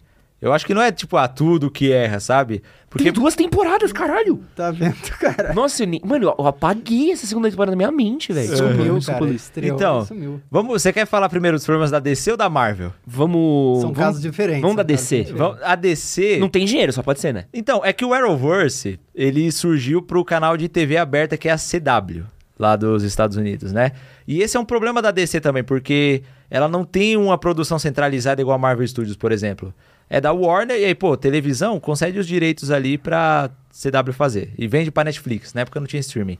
Cinema, vamos entregar aqui pra um diretor, produtor executivo e tá na mão dele. E aí não se conversam as coisas. Imagina que legal seria se quando eles fossem fazer o DCU, tivesse uma junção e falasse, ó, o Flash que aparece na série vai ter mais orçamento, vai ser bem feito e vai estar tá no mesmo universo compartilhado dos cinemas. E aí ele vai aparecer nos cinemas também. O Arrow, a mesma coisa, Supergirl, o Lanterna, é, inclusive o plano do CEO inicialmente era começar com Lanterna Verde lá em, Nossa. entendeu? Então imagina se a Warner tivesse centralizado tudo da DC e falasse, ó, vamos equilibrar tudo, vamos pôr mais dinheiro nas séries de TV, elas vão aparecer na TV nessa mídia e vão estar no mesmo universo do DCU, vai ser tudo planejado igual e vão ter crossovers. O cara do filme aparece uma vez na série da TV e, e, e The Flash explodiu a audiência, cara. Foi a audiência mais alta da CW quando estreou, batendo 5 milhões de audiência. Só que tem esse problema de ter um orçamento mais baixo, de ter também um formato muito longo. São 23 episódios por temporada com 40 minutos cada episódio. Nossa. Pra você escrever isso de roteiro e fazer só episódios bons é complicado. Mas Arrow conseguiu isso, cara. Se você for ver as primeiras temporadas de Arrow, por ser um personagem mais urbano, por não ter muito efeito visual, ter mais luta e tal, é legal de assistir. Mas aí, com o tempo, entra no problema que séries em geral tem, que é, cara, para mim, passou da quinta temporada, desanda. É. Para mim, o limite é cinco temporadas uma série. E aí os caras fazem The Flash com quase 10. É, Arrow também nesse formato. Então o problema é pouco dinheiro, muitos episódios e falta de coesão. Coesão com o plano geral da DC. Porque o Arrowverse, eu não sei se você assistiu tudo, não sei até que ponto a galera viu também, mas tinha um plano legal que era assim: começou com Arrow, aí veio The Flash, o universo compartilhado, onde eles se conversam. Aí todo ano tinha uns crossovers. Que, que era legal pra caramba. Tipo os filmes dos Vingadores, sabe? Que era muito legal. E aí veio Supergirl, veio Legends, que era um spin-off. Então, você ia acompanhando as histórias das séries e ia chegando ali nos crossovers. E, cara, eu lembro de 2017, claramente, que a gente teve o crossover Crise na Terra X, que lançou junto com o filme da Liga da Justiça. E o Cris na Terra X é muito melhor, tanto em efeitos visuais quanto em história. É o multiverso, Flash Reverso, Arrow do mal, Supergirl do mal, a Terra X lá. Então eles conseguem aprofundar esse conceito dos quadrinhos. E os atores também são muito carismáticos, eles funcionaram muito no Arrowverse também. Eu acho que o casting funcionou bem melhor, inclusive, do que o do cinema, sabe? Mas entra nessa questão de pouco dinheiro, muito conteúdo e se perder criativamente. Porque aí resulta nesse desastre do final, né? E da Marvel, eu acho que. Vamos pra Marvel com o Miguel. Vamos lá, Miguel. Miguel. Miguel tá acompanhando mais as séries da Marvel. desastre da Marvel. Pô, acho que uh, tem duas fases diferentes aí. A fase da Netflix. Uh, primeiro começou no, no, no, clássico estilo, na clássica vibe, ritmo das séries da Netflix, né? O pessoal gostou é. das séries da Marvel na Netflix, mas. Uh, Quando parou crítica... pra pensar a respeito, né? É. A crítica comum que surgia é, pô, a série tem uma barriga aqui no meio, né? É, tipo, os episódios do, do meio da temporada parecem que, que não andam tanto. E, e, e, é uma crítica muito comum das séries da Netflix da época. Orange is the New Black, acho que é, House of Cards também tinha, tinha, tinha uma, é, uma, crítica muito parecida. Então, é, parece um modus operandi da, das séries da, da Netflix lá é, da época. E, e assim, essas temporadas finais aí, segunda segunda temporada de Punho de Ferro, que a gente nem lembra. Nossa, Defensores. Eu não sabia que depois, existia. Depois, depois de Defensores, uh, essas séries uh, da Marvel, da Netflix, uh, já estavam, assim, em, em, fim da vida já, porque sabiam que não ia continuar, só estava cumprindo o contrato, porque Disney Plus... já estava para sair, a Marvel Studios já ia produzir série, então meio que saiu para porque tinha que sair, uhum. sabe? Uh, a série da Marvel, que era mais parecida com o formato clássico de televisão, era Agentes da S.H.I.E.L.D. Agentes da S.H.I.E.L.D. foi feita para ABC, né? Para ABC, exatamente. Uhum. Que, que é uma emissora da Disney, inclusive. Uhum. Uh, e tinha esse formatinho de, de TV até. Eu acho que eram 20 episódios por temporada também. Esse Chegou formato aqui, umas 5 temporadas, né? Eu, eu, acho que foi mais. Acho que foi... É, Acho que foi mais seis temporadas. Seis, sim. Nossa, durava, durava muito também esse daí. E lá aparece o motorista fantasma, aparece, né? Aparece o Dark Road também. Aparece. Eu acho que segurou a qualidade, cara. Eu segurou... gosto daquela temporada que é spin-off do Soldado Invernal. Enquanto tá ah, acontecendo a história do filme, você vê o ponto de sim, vista dos sim. agentes da SHIELD ali. Cara, aquilo é muito louco, velho. Foi a partir daí que a série engrenou, na verdade. Porque no início era bem morna, assim. Mas depois daí rolou uma reviravolta, a série ganhou uma identidade própria. Uh, eu acho que uh, foi o, um ouro, assim, da, da Marvel, mas uh, bem visual, assim, série de TV, clássica. Uhum. E aí veio as séries da, do Disney Plus. As séries do Disney Plus têm um problema, não é? Que a gente estava até comentando um pouco antes aí, que saiu uma notícia recentemente, enquanto no momento que a gente está gravando aqui, de que a, a, Disney e a Marvel Studios estavam produzindo essas séries uh, não como se produz série, exatamente, ou seja, produzindo um piloto primeiro, uh, levando para aprovação e depois uh, de aprovado, fazendo o resto, até com, trabalhando com sala de roteirista e esse tipo de Showrunner, coisa. Showrunner, né? Showrunner e etc. É, nada disso. Eles estavam produzindo as séries como se fossem filmes. Sim, é... eles trouxeram produtor executivo de cinema, né, cara, para fazer. Exato. Quem, quem, tava, quem tava fazendo era. era é, quem tava supervisionando era até a, a executiva de efeitos é, visuais. Vitória Alonso. Vitória Alonso, exatamente. Estava supervisionando várias dessas produções. É, e, e, isso se, se observa nas séries, né? Principalmente nas séries de seis episódios. É, foi durante a apresentação de Falcão e Soldado Invernal, até que o, o Kevin Feige comentou como as séries é, tinham uma estrutura de três uh, atos, como se fosse um filme, assim. Os dois primeiros episódios, o primeiro ato, depois uh, segundo ato, terceiro nos dois últimos episódios. Uh, então é muito doido pensar que é como se a Disney, na pressa de produzir muitas séries, sem adaptar muito a Marvel Studios, que já tinham ali um, uma expertise em produzir filme, é, simplesmente pegaram a expertise de produzir filme e falaram, vamos só estender essa expertise de, de fazer filme para série para o Disney Plus. Não é? é? em vez de é, trazer pessoas especialistas em fazer série. É, e aí fizeram filmes de seis episódios, basicamente. E isso meio que não se sustentou, né? É, a gente vê, viu isso é, se decaindo com o tempo. Uh, tiveram algumas produções de, de que agradaram bastante, bastante gente, né? Me agradaram pessoalmente, WandaVision, Loki. Uh, eu, particularmente, gosto muito de Cavaleiro da Lua. Mas uh, eu acho que a gente sentiu demais a, a queda de qualidade, principalmente porque as pessoas envolvidas na produção não tiveram tempo nem de trabalhar direito nas produções, nem de conversar entre si. É, tem um caso de, do pessoal de WandaVision que ia levar para Doutor Estranho no Multiverso da Loucura, mas eles não, não, não conversavam. A produção de um não conversava com a produção de outro. Uhum. Né? Miss Marvel, por exemplo, estava sendo filmada enquanto Homem-Aranha Sem Volta para Casa estava sendo filmado também. É, um do lado do outro, inclusive, em Atlanta. Sim. Então, é era um esquema muito, muito louco, muito caótico, assim. Eh, que estava fadado a gerar algum problema, né? E gente que estava fora da área de expertise, né? Porque, tecnicamente falando, para você produzir o roteiro de uma série, é muito diferente de produzir de um filme, né? Completamente. Cara, quando você faz aula de roteiro, você aprende que tem um, o arco narrativo de um filme, ele é pensado numa estrutura de duas horas, que é uma estrutura de três atos. Uma estrutura de série, ela é baseada em blocos, dependendo de quantos intervalos tinham. Uhum. Mas você tem um arco narrativo dentro de um episódio. Sim. Então, cada episódio, ele tem que ter um arco narrativo e que vai emendando no outro. E Quem assim, faz isso bem é o The Boys. The Boys, é, porque é um showrunner de série. Eles trouxeram o cara de Supernatural ah. pra fazer o The Boys, né? Esse foi um acerto da Amazon também. Porque a série, assim, ela, o episódio ele tem que ter a própria história dele e essa parte de dividir em blocos e tal, pela televisão, né? Hoje no streaming não tem mais é. isso.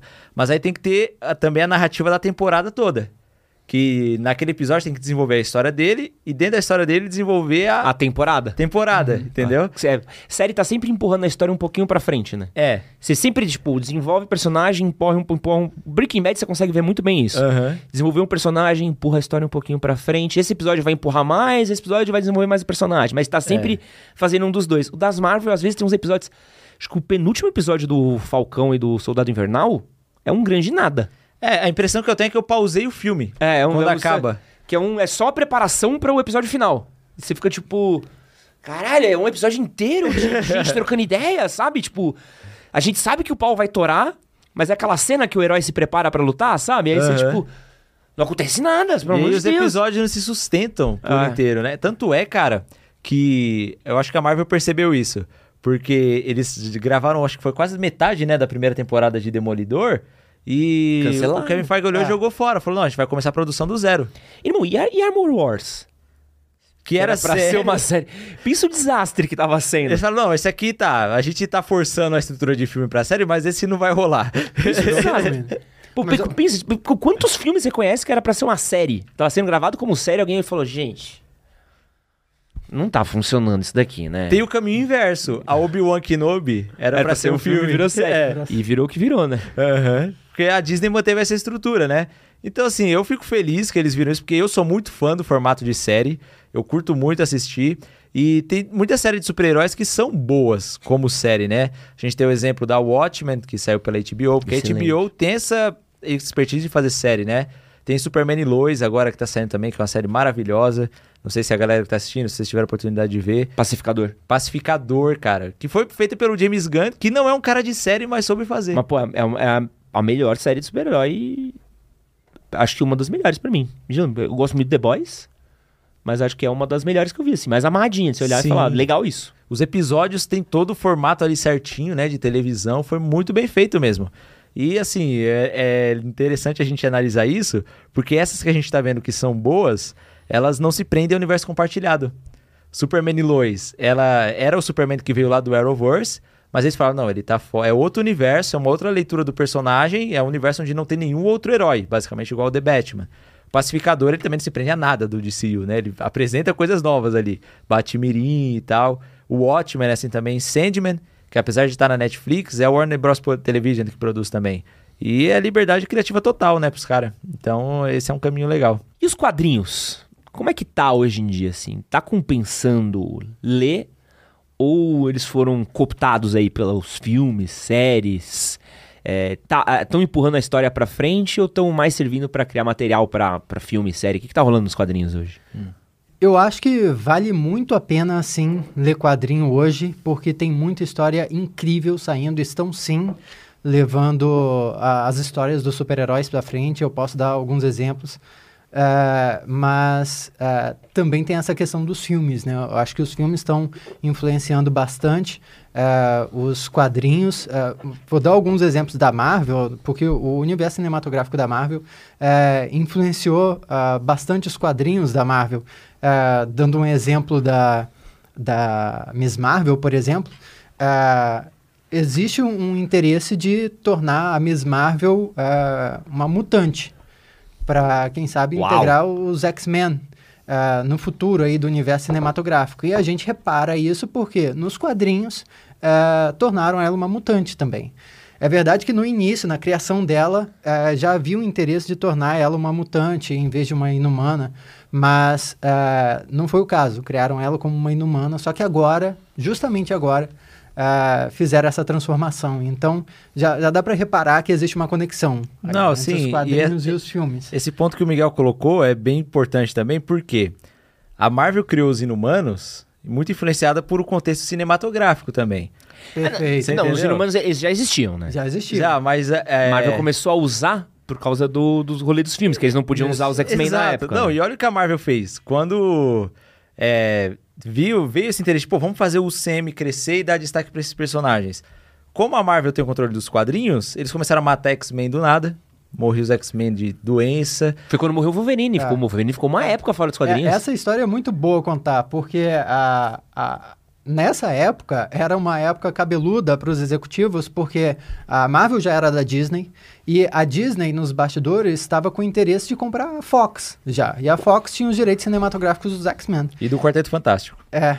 E a Disney, para num esquema aí para aí, supostamente, né? Supostamente pra, real. Para desvalorizar a propriedade intelectual ou para não dar mais valor para X-Men, para Quarteto Fantástico, é, foi tirando o, a importância desses personagens do, dos quadrinhos, né? Depois das Guerras Secretas de 2015, o Quarteto Fantástico sumiu das histórias é, porque eles ficaram Uh, lá fora do, do universo, né? Trabalhando. É, até viraram a Fundação Futuro uma época, né? Os caras trocaram até o nome do, da equipe. Muito Sim, louco. Sim, cara. Isso é muito louco pra mim. Que é pra, que é pra tirar. Vingancinha foda, né? Você faz um, um rebranding do, do, do, Eu acho do que projeto. Não é nem vingança, cara. É estratégia comercial não, é mesmo. É, de, pô, não vamos dar material para eles adaptarem porque aí eles não vão ter filmes bons, tanto é que tem o quarteto lá de 2015, é. os X-Men pararam também, e teve essa tentativa da Marvel de fazer os inumanos crescerem, por quê? Os inumanos era que eles poderiam usar. Então, a ideia da Marvel naquela época era fazer os inumanos se tornarem os novos X-Men. Eles basicamente transformaram os inumanos em novos Uh, mutantes. Porque, Sim. Uh, transformaram todo o processo de tergênesis lá, que os inumanos se transformaram em uma coisa mais banal para ficar similar à mutação que despertava nas pessoas e tal. E esse mesmo processo que causou essa banalização da terrigênesis dos inumanos é, também é, gerou uma série de problemas para os mutantes, que virou uma quase extinção dos mutantes. ah, aí começou a série Morte Coincidentemente, entendeu? Coincidentemente. É. E, e, então foi, foi toda essa estratégia editorial planejada, né? Então, para ver como, como os, a movimentação dos cinemas influencia os quadrinhos de fato. Uh, então isso serve para ver uh, como espelho, mas também para ter uma noção do que está vindo é, para o futuro, porque os quadrinhos de fato servem como é, meio que um esquenta, não é? Porque de fato como empresa, ah, pô, eles estão planejando ah, lançar o filme aí ah, das Marvels, então ah, os quadrinhos da, da Capitã Marvel vão, vão ganhar um destaque, vão devem vender mais, né? Inclusive a, a Mônica Rambeau até uhum. vai, vai ganhar um destaque, enfim, só Sim. dando um exemplo, né? Então e o a DC também tá vindo um pouco com essa estratégia dos quadrinhos, porque quando o James Gunn lá em janeiro veio e anunciou que teriam os 10 filmes, né? Eu não vou lembrar todos exatamente agora, mas anunciou o filme do Superman, filme da Supergirl, o Monstro do Pântano, Authority, Authority enfim, vários outros, né? É, os quadrinhos relacionados a esses projetos que ele anunciou deram um boom altíssimo de vendas. O, quando ele anunciou o título Supergirl Woman of Tomorrow, que é um quadrinho recente que saiu, o quadrinho começou a vender muito. E, e são histórias inspiradas nesses quadrinhos também, né? Só que eu tô acompanhando os quadrinhos da DC nos últimos anos, assim, eles estão vindo numa leva muito autodestrutiva, sabe? A gente tá tendo uma saga que é o Down of DC agora, que antes teve a Liga da Justiça morrendo, basicamente, acabando a Liga da Justiça, e os Titãs assumindo como equipe principal da DC. Agora a gente tem o Wally West também como Flash principal. Aí eles vêm naquela. De novo? Mas aí tem o Barry também, sabe? Só que a, a, agora eles voltaram pro The Flash 1 e o Wally como Flash mesmo ali. Então, eu sinto, lendo os quadrinhos da DC, que eles estão tentando achar um caminho ainda, sabe? Que desde Flashpoint eu sinto que a DC não se achou 100% nos quadrinhos, cara. É, porque desde foi, o Flashpoint. Foi cruel, né? Porque eles, eles tiveram os Novos 52, que era, a grande tacada deles, né? Sim. E aí foi um flop. Foi, foi. O Superman não deu certo. Aí tiraram o Wally West, cara, que era, foi o Flash por 30 anos, era um dos personagens mais queridos e não voltou. E aí eles falam, não, universo alternativo. Aí vem com o Rebirth. O Rebirth ele funcionou mais do que os Novos 52, mas mesmo assim não foi aquele pá, tiro certeiro, sabe? E aí o que funcionou muito na DC, eu sinto, foram essas franquias alternativas, tipo o Batman Dark Metal, que Batman sempre funciona, hum. é muito bacana. O Batman que ri foi um grande acerto. Só que aí eles vieram no passado com Dark Crisis on Fine Earths, que é a DC lançando a carta da crise. Quando dá Nossa, ruim nos sempre, quadrinhos, né? é, já teve acho que umas nove crises já nos quadrinhos. E agora ela tá tentando se encontrar, sabe? Mas a gente não vê uma relação muito com os filmes também. A DC tá bem, tipo, dos Mas quadrinhos bem diferente. Boa, vamos lá. Porque assim, eu, eu, vou falar mais ou menos onde eu parei de ler, assim. Eu parei de ler mais ou menos... Mais ou menos no finalzinho da run do Morrison, no, no Morrison não, do... Eu li Corte das Corujas. Ah, o... Corte das Corujas. Quando o Batman morreu e o Tim Drake assumiu. Sim. Acompanhei, acompanhei um pouquinho da, do, de quando começa a ter os, os, vários. A família Batman fica enorme. Uhum. Tudo mais, mas eu comecei a largar por aí. Da Marvel eu já parei um pouquinho antes, assim. Marvel já me perdeu já mais ou menos na época do. Da, da crise da Marvel. Qual que é o nome? Eu sempre esqueço da crise da Marvel. Dinastia não, Dinastia não, não, não, Secretas? Guerra Secretas. Foi tá. quando eu já desisti. Eu falei, ah, putz, esquece. Ah, então você parou bem lá atrás, né? É, 2015. que agora já tá lá atrás, né? Uhum. Ah, não, Guerra de 2015, tá? É. Eu achei que era de 85. Falei, pô. Não, não, não, parei tão atrás.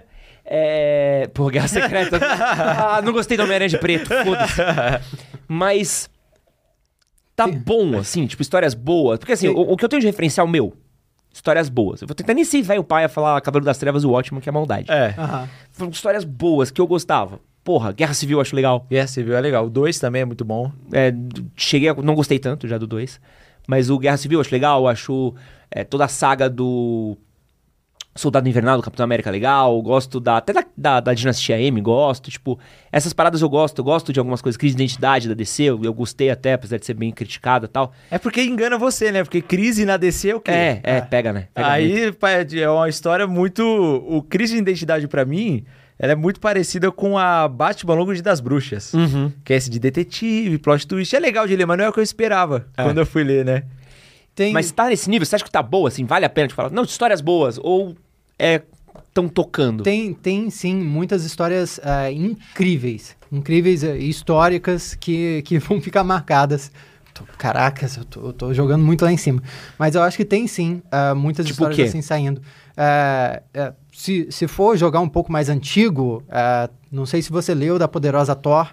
Eu acho sim, que, sim, muito bom. Esse muito é muito memorável. Mas puxando para mais recente, uh, depois de toda essa crise, todo esse problema com os X-Men, os X-Men voltaram. No, numa história escrita pelo Qual? Hickman. Qual X-Men voltou? Toda hora volta os X-Men. É, é os X-Men do passado que voltaram pro futuro. Toda hora os X-Men voltam. É escrito pelo, pelo, pelo Hickman. O Hickman é, é foda. É uma história que é, reformulou os X-Men é, completamente. Eles não, não têm aquela parada da, da mansão Xavier, não tem aquela parada de é, ele recrutar o, o timezinho. É, mudou completamente o, o esquema dos mutantes e agora eles vivem em uma nação, a ilha de Krakoa. E todos os mutantes é, resolveram se unir uh, o professor Xavier, Emma Frost, Apocalipse, uh, todos, todos eles estão juntos nessa nação, porque é a nação mutante. Hum. E eles desenvolveram todo um esquema lá que agora os mutantes são imortais, por causa de cinco mutantes lá que unem os poderes deles e, e conseguem uh, replicar algum mutante que morre e conseguem recriar esse mutante. que legal. Essa, essa história... Então o Wolverine perdeu a utilidade dele, né? Ele era imortal. Não, mas ele... ele... só tem a cura agora. É, ele, ele é mais difícil de morrer. Uhum. é. Pode crer. É, uhum. Essa história, ela é incrivelmente contada, tem a ver com o poder da, da Moira, que é uma personagem antiga já dos X-Men, nessa que história... Que ganhou poder e já me incomoda, já, ela, ela foi, ganhado poder. Foi revelada como uma mutante, como se ela sempre tivesse sido mutante, só que o poder dela é, é meio que é, reviver uma vida que ela viveu. Uhum. É, e isso... E isso uh, proporcionou a ela é, que ela uh, meio que explicasse para os mutantes, o professor Xavier, é que os mutantes vão se ferrar se eles não fizerem aquilo. É, eles vão sempre morrer se eles não se unirem é, em, um, em, um, esquema aí para sobreviver a, aos mutantes. Essa história é incrível, é, mudou os mutantes. Os mutantes não acabaram essa saga e voltaram à, à Escola Xavier. Não, eles continuaram em Krakoa uh, e essa história continua assim, mas teve esse arco principal aí que, que é, é uma história fechada e maravilhosa. E para citar um outro exemplo aí, eu acho que eu posso citar o arco mais recente do Demolidor também. O, o Demolidor... Que é outro, hein? Eu... Esse é outro que, que vai e volta, vai, morre, volta, ressuscita, revela, revelar identidade. Nossa, não era ele. É revelar identidade, não era ele. Porra, todo, demais. Toda demais. a saga, é, o, o, o ciclo Demolidor é, Demolidor tá bem, aí revela a identidade dele, ele fica depressivo, entra nas drogas, aí ele volta, vira sombrio, se volta pro mal, morre, ressuscita, ninguém sabe a identidade dele. É isso. É. Tem umas 10 sagas que é isso, né? Mas, uh, mas eu sempre puxo a sardinha porque eu gosto muito do Demolidor. Não, eu adoro. Yeah. Eu, adoro. Pô, é, é, o, é o meu herói favorito, sem, sem Ah, é mesmo? Você crava o Demolidor? Pô, Dá demais. Eu, eu realmente acredito que o Demolidor não tem história ruim. Ele tem fases mais ou menos, mas uh, ruim assim Pô, não Quando tem. ele vira o líder do clã da, man, da mão. Da mão, ali. E ele vira do mal, que era o Shadowlands. Sim. Shadowlands, sim. Shadowlands é ruim. Que ela foi, foi bem na época de Guerra Civil, né? é, é, um pouquinho sim. depois. Essa Mas não é, é a fase é, do Frank Miller, ali... não, né? Não, não, não. Não, não, Shadowlands é difícil. É porque é ali... Difícil. É porque ali não foi uma história do Demolidor, foi um evento crossover. Ah, é, desculpa, tá vendo? Foi um evento crossover. A culpa é do crossover, Mas uh, ele passou por uma época, uh, por, por uma fase muito, muito incrível uh, recentemente. esqueci o nome do, do roteirista agora, me desculpa, mas é em, onde ele é, ele passou por, por, poucas boas, ele foi preso como demolidor, ele fez um malabarismo jurídico lá, que ele foi preso como demolidor. Uh, a Electra assumiu hum.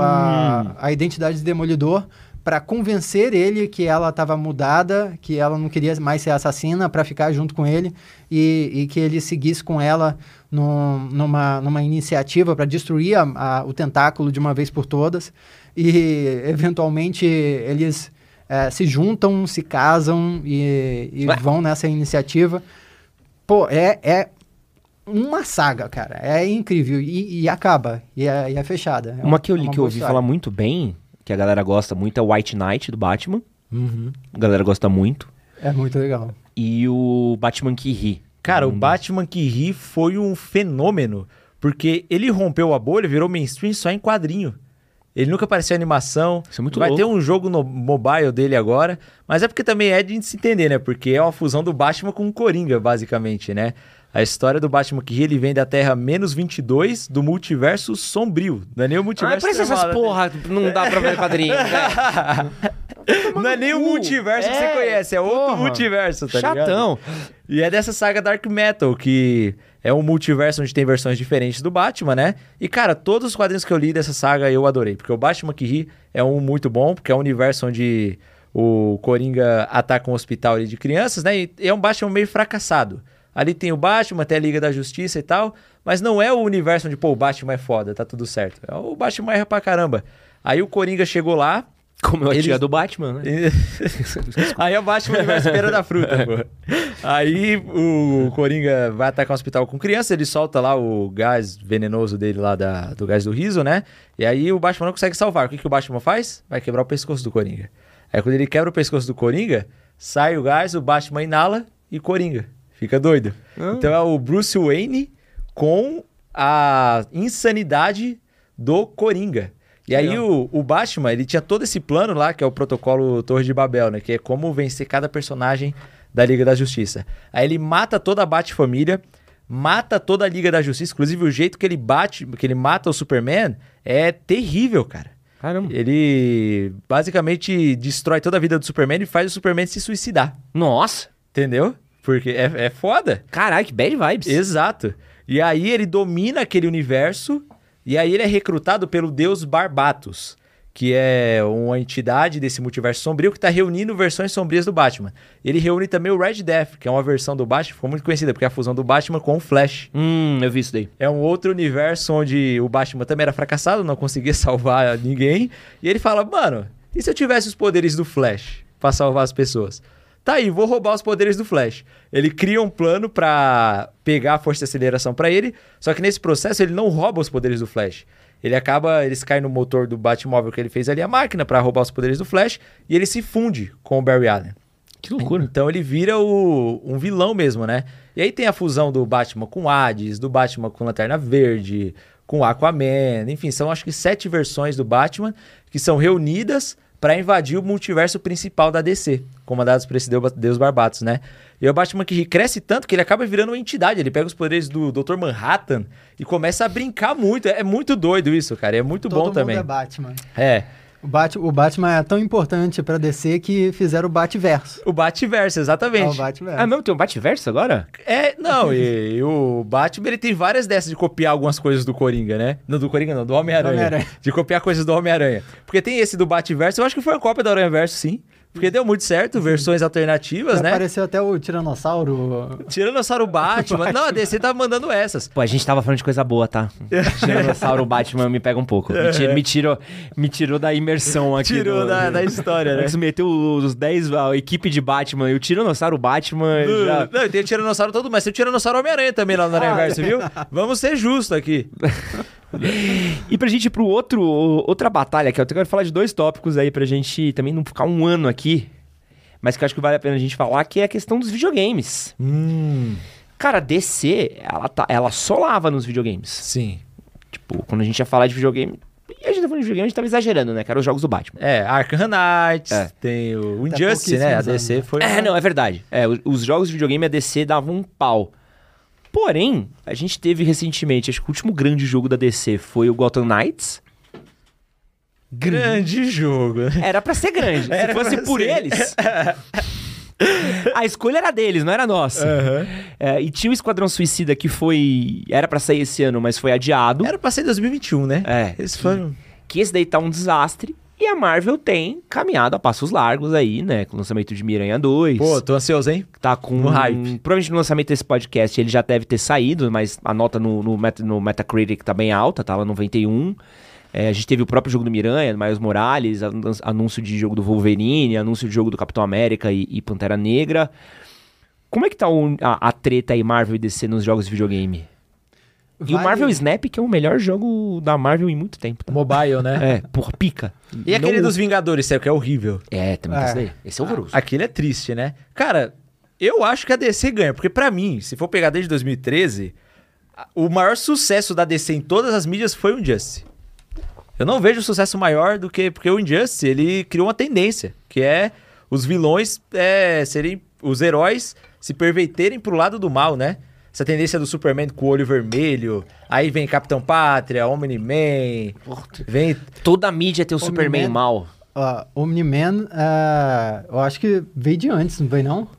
Não, nos quadrinhos sim, nos quadrinhos, né? Ah. Mas a parte da de levar pro Invencível, pra animação. Pode crer. É, você para pra ver, a gente tem um milhão de filmes e séries que é. O, o plot é o Superman. E se o Superman fosse do mal? Demais. todos, assim. É, né? tem, o tem próprio DCU, cara. O DCU, o universo... Oh, o Zack Snyder queria essa porra, né? É, é, não, o universo alternativo lá, o final do DCU era um Justice, Superman mal comandado pelo Darkseid, basicamente. Injustice foi muito influente. É, se, se não fosse Injustice, a gente pode até argumentar que não teria a série de The Boys, né? Sim, sim. Eu acho que do jeito que é, pelo menos não teria, porque os quadrinhos são completamente diferentes da série. E a série é melhor. Mas de, de, jogo, assim, você acha que tem. A Marvel tem algum jogo nível Injustice ou Arcanite? Vale os jogos Lego? Tô brincando. Cara, o Lego Super Heroes 3 é bom, tá? É bem bom, que eu joguei e gosto bastante, que é o do Kang. Vocês jogaram? Pô, Pô, top, topzera, é legal mesmo jogar. Confio, confio. Então, confia, confia que é legal mesmo. É, porque o Lego eles podem fazer qualquer coisa. Uhum. Então é divertido. Eu, eu, gosto muito dos jogos do Lego, que eu tenho uma lembrança de jogar com meu irmão. Ah. Então até hoje a gente tem o hábito de jogar eu jogos Eu jogo com meu irmão junto. também mais novo. É.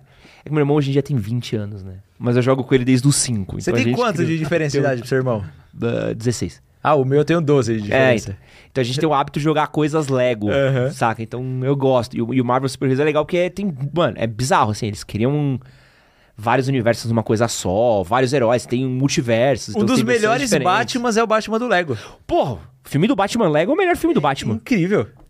Pô, pode crer. Não, filme supera do... o Cavaleiro das Trevas. Aspas fortes, mas o, o filme do Batman Lego é melhor que o Cavaleiro das Trevas. Eu defendo essa tese. Aspas bem fortes. eu, eu, acho a melhor adaptação. Pô, o Batman vira o pai do Robin, é fofinho. Cara, de adaptação do Batman é foda isso, porque o Cavaleiro das Trevas é incrível, mas você não lembra pela adaptação do Batman. Ele não é uma adaptação do Batman, é a versão do Batman do Nolan. É. Agora, ele é, o, o ele é Batman, do Coringa. O Batman Lego é uma homenagem aos 80 anos de Batman. Você assistiu? Boa leitura, sim. É muito é bom, um presente, cara, é um presente. Se você gosta de Batman, você assistiu um filme do Batman Lego, você fala assim, caralho, alguém ama tanto Batman como eu. Tem... Enfim... Isso sou eu aqui defendendo a palavra do filme do Batman Lego. Mas enfim. É... Mas será que a Marvel tem um jogo de videogame foda, assim, nível Injustice Batman? Eu, eu acho que só os jogos de Homem-Aranha realmente que viraram um pouco essa balança. Não, não viraram. Injustice ainda não. Equilibraram um pouco. Eu acho que pode, Mas... tem tudo para chegar no nível do Arkham Knights, é, a franquia do Homem-Aranha. É, pode ser. É, é porque a Injustice e a série é, Arkham realmente são, são é, dois grandes marcos assim para os jogos da DC, não é? E eu acho que para jogos da, da Marvel tem, tem um que Marvel vs Capcom, só que é tão icônico, Puta. né? Uhum. Mas, é, ah, é mas mesmo assim, o Marvel vs Capcom mais recente não foi tão, é o tão do... grande assim. Foi... Mas isso é culpa da Disney também, vocês estão ligados, né? Por quê? Esse é altamente culpa da Disney. Vocês não viram essa história? Eu acho que eu não acompanhei. Que é o 4, que é o do. o Marvel vs Capcom 2. Aí teve o 3, que era um sucesso, foi jogado na Evo e tal. E aí teve o 4, que era baseado na Saga do Infinito. Hum. E o que acontece? Foi bem na época que a Disney tava tentando comprar a Fox. Ah. Ou seja, pergunta ah. quantos X-Men tem no jogo. Não tem, né? Aí X-Men é. Ah, Pode crer. E é, é um o core do Marvel, Marvel vs Capcom. Pô, é. Marvel vs Capcom core é os X-Men, caralho. Você pensa na capa, é, é. o Wolverine. É o... Legal, você que nem gosta disso. Quantas vezes no Flipper na rua não tinha esse, o Wolverine, o Ciclope, o Ryu e o Ken do outro lado? É. Porra, isso daí é. Tipo, essa mais, mais. Porque eu odeio. Isso. De novo, se tem caminhão, é se andar na rua é e ver um caminhão, é porque o bagulho furou a bolha. É, é porque. É. E tem uma pá de caminhão, muro grafitado com isso. Isso pode ser um reflexo direto do de como a Warner era melhor em delegar as coisas e não centralizar. É. Uhum. é. Enquanto tinha uns prós da Disney e da Marvel centralizarem as coisas, isso foi bom para criar o universo cinematográfico e etc. Isso foi ruim para outras coisas, como por exemplo. Não, e, e, tem histórias de bastidores, até realmente vocês darem uma lida de como a Disney atrapalhou. Então, tipo, tinha um budget limitado. Os caras, não, não vai ter esse budget. Vai ter que entregar em tal data, tem que entregar em tal tempo, Nossa. tem que fazer não sei o quê. Então tinha um modo história, modo história céu cagado. Tinha o próprio design horroroso. Então, você tava vendo uma coisa linda. Eles, não, queremos ser uma coisa mais parecida com, com o MCU. E aí, mano, é um desastre, assim, a história é um desastre, assim, tanto que o jogo saiu, ninguém jogou. Mas tem, tipo, coisas legais. Tem, por exemplo, Rocket, tem, que é legal, uhum. tem Capitão Marvel, tem coisas, mas perde-se aí no, por causa desse momento. Uma pena, Não devia é muito voltar. Não... Marvel vs Capcom é maravilhoso. Marvel vs uhum. Capcom 3... Marcou geração, né, cara? É. Pô, o 2 eu lembro de jogar e ser... sair sangrando, assim, era maravilhoso. O próprio... que eu joguei desde o Marvel vs Street Fighter. Nossa. Isso é muito mais antigo de Flipper. Muito, tem até aqui na maquininha aqui, aqui uhum. atrás. Isso é maravilhoso de jogar, assim. E aí foi evoluindo. Aí, pô, mas enfim. Os jogos de videogame tiveram jogos do Homem-Aranha, né? Da geração do Play 3 e do Xbox, que foram muito bons, né? Que era o Shattered Dimensions, o Edge of Time, hum. Web of Shadows. O Miranha talvez seja a coisa mais forte da Marvel nos videogames, né? Eu acho que em tudo, cara. Em tudo, pode crer. O Homem-Aranha é coisa mais forte que tem. E ele funciona independente, cara. Se você for ver a construção do Homem-Aranha ao longo de, desses 20 e poucos anos, desde o Homem-Aranha 1, tudo dá certo, cara. A pessoa fala, ah, os do Andrew Garfield não deram tão certo. Deu certo sim, deu bilheteria pra caramba. E aí ah, vem com as animações com o Aranha Verso. Em quadrinhos, sempre o Homem-Aranha dá certo também. Uhum. Quando lançaram Miles lá no Ultimate, é os jogos. É o Batman da Marvel, né? É o Batman da Marvel. O, o Homem-Aranha eh, não só é a coisa mais bem sucedida da Marvel, como o Homem-Aranha é a Marvel. Tanto que, que é muito doido o Homem-Aranha tá licenciado para Sony no, no, cinema, né? Uhum. Mas o Homem-Aranha basicamente definiu o que era a, a linguagem da Marvel nos quadrinhos, lá quando foi lançado nos anos 60, né? Uhum. Porque a, a Marvel já tinha outros heróis antes, né, lançados. Uh, Quarteto Fantástico, Uh, mas no, quando o Homem-Aranha saiu com aquela identidade, um cara jovem, que tinha os problemas dele uh, e que era mascarado, uh, quando aquilo saiu, não era, não era um herói fortão, sabe? Como, como se costumava ver. E, e aquilo cativou as pessoas e aquilo foi um sucesso absurdo de venda. de repente, a Marvel virou reconhecida por aquilo e virou um, um padrão para todos os outros heróis que vieram depois. Todos os outros heróis tinham que ter aquele tipo de reconhecimento, aquele tipo de, de conexão com o público. Tinham que ser pessoas reais, como o Homem-Aranha era uma pessoa real. Se for, fosse pensar no, no Quarteto Fantástico, por exemplo, de antes, eram pessoas reais, era uma família real, mas, pô, eram ricos, não tinham problemas assim. O Batman é assim também, né? O, o Batman Você é. cria um distanciamento dos personagens. Agora, o Homem-Aranha é aquele cara que você olha e você se identifica com ele, né? Você começa a se imaginar nas situações que ele está vivendo. E realmente, isso redefiniu o conceito dos super-heróis, que a partir daí muitos heróis começaram a e, e ser construídos dessa forma. Pensa nos heróis que vieram depois do Homem-Aranha. Demolidor, que veio depois. Os X-Men. Exato, todos. Sabe uma parada que, que vocês não estão pensando ainda que eu acho mais revolucionária do Homem-Aranha? Se para pensar, vamos lá, vamos pensar nos grandes heróis antes do Homem-Aranha. Quarteto Fantástico. É uma família. Os caras é. são casados, são cientistas, são cientistas espaciais. Beleza, Homem de Ferro, cientista espacial, Capitão América, Soldado, Batman, milionário, rico, Superman, alienígena. Superman, alienígena. Mas todos eles são adultos. É. Todos eles são adultos. Todos eles são pessoas formadas, velhos, já são. Não são então, jovens. em outro ponto da vida, né? O Homem-Aranha, ele tá no colegial. O Homem-Aranha, ele não é o Buck, ele não é o Robin, que é o assistente. O Homem-Aranha, ele é você. Eu lembro de quando eu comecei a ler, eu era muito fã do, do Batman quando eu era mais novo, mas eu sou apaixonado pelo Homem-Aranha, tenho tatuagem. E o caralho, por quê? Eu lembro de ler o Homem-Aranha e falei assim. Tipo, o Batman podia ser, ser meu pai. Mas o Homem-Aranha sou eu. o Homem-Aranha tá no colegial. O Homem-Aranha, ele é novo. O Homem-Aranha é... Tanto que eu falo, para mim, o, o, não tem como você contar uma boa história do Homem-Aranha. Tipo, se quiser contar como ele cresceu, sem passar pela parte da escola. Porque uhum. eu acho uhum. que é onde é o, o o coração dele, entendeu? Sim. Tipo, o coração dele começar jovem, o coração de como aquilo define, de como ele é sofrido e tudo mais. Acho que é o, é, é o forte, assim. Então você vê que todos bons. Salva aí o jogo do Homem-Aranha, que acho que faz isso muito bem, de estar tá fazendo mais pro futuro. Mas todas as boas histórias do Homem-Aranha que a gente gosta partem dessa coisa dele ser muito novo. Então, pô, o Homem-Aranha 3 agora, o Tom Holland, pô, ele entrando pra faculdade, é um momento definidor da vida dele. O Homem-Aranha do Tobey Maguire, começa na escola, o espetáculo Spider-Man, que é o melhor Mas os caras tinham 30 anos já na escola, lá era meio esquisito, é. né? É um efeito Chaves, né? Não, e você para pra pensar por quê? Porque quando você é adolescente, você tá numa fase que as suas escolhas vão definir quem você é. Verdade, cara. Que eu... você, tipo, tudo que você fizer pode fazer merda. E ele tá no momento, tipo assim, eu escolho ser super-herói, eu escolho ser uma pessoa, eu escolho usar meus poderes pro bem, eu escolho usar meus poderes pro mal. É, é, é, é o Zeitgeist do Homem-Aranha é o crescimento. Entendeu? É aquilo que o tio Ben fala, né, Peter? É nessa fase que o homem decide quem ele vai ser pro resto de sua vida. e é basicamente, eu tava pensando sobre isso esses dias, cara. Porque eu lembro, tipo assim, quando você tem a cidade de 17, 18 anos, é onde o Homem-Aranha tá. E ele tá de cara com isso, né? E aí, eu agora com 25, eu tava pensando, pô, as coisas que eu defini sete anos atrás me levaram até aqui. Se eu tivesse mudado uma coisinha, podia estar completamente diferente. Então, é uma fase muito crítica, é uma fase onde você não tem preparo para tomar é. as decisões certas. Isso é muito importante. E acho que é por isso que o. Isso é tão ponto. é por isso que eu acho que o... é muito difícil o pessoal trabalhar o Homem-Aranha velho, porque eles não conseguem desprender disso. Porque eles, eles carregam. Eu tava tentando ver errei de tentar ler quadrinho hoje em dia. Tava tentando acompanhar a fase do Zeb Wells lá, do, hum. do Homem-Aranha. Porra, é um acidente de trem aquilo ali. É horroroso, é tenebroso, assim, as escolhas dele.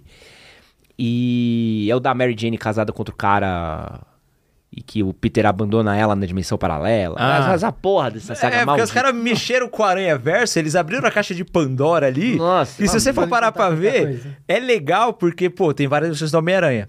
Mas qual sentido faz esse herói que é tão humano, que nem tem tanto poder, e tá tão envolvido com coisas místicas e multiverso é, assim? É, e, e, essa coisa do tipo, ele precisa estar tá sofrendo tanto sempre que eles não permitem ele ser feliz. É, ele não tem um final feliz, né? E acho que deveria ter um pouco do tipo assim, pô, tudo bem você ter um sofrimento ali na fase jovem, mas você precisava permitir ele ter um, uma estabilidade em algum momento, sabe? Você, uhum. tipo, botar outras decisões, outras coisas. E acho que o Homem-Aranha é um personagem que eles não conseguem lidar com o fato que o Homem-Aranha cresceu, sabe? É. é. tem tem uma, uma questão aí que eu acho que é intrínseca também com todos esses personagens, esses super-heróis de grandes editoras. É, que é a forma como eles tratam eles como uns personagens icônicos. Então, todos, todos eles é, não têm a oportunidade de passar por um verdadeiro arco dramático, é, seja ele um, um arco é, é positivo, um negativo a longo prazo, assim. É, porque pode ter um arco dramático ali, onde o Homem-Aranha vai terminar feliz, pode ter um onde ele termina triste, uhum. mas ele está fadado a voltar ao status quo. Porque é, ele é aquele personagem icônico que sempre vai ser uh, aquilo. Uh, sempre ele precisa manter aquelas uh, propriedades, aquelas qualidades que fazem dele o que ele é. O Capitão América, por exemplo. ele é aquele soldado honrado que uh, vai defender as pessoas. É, é plano. Não negocia é vidas, né? É.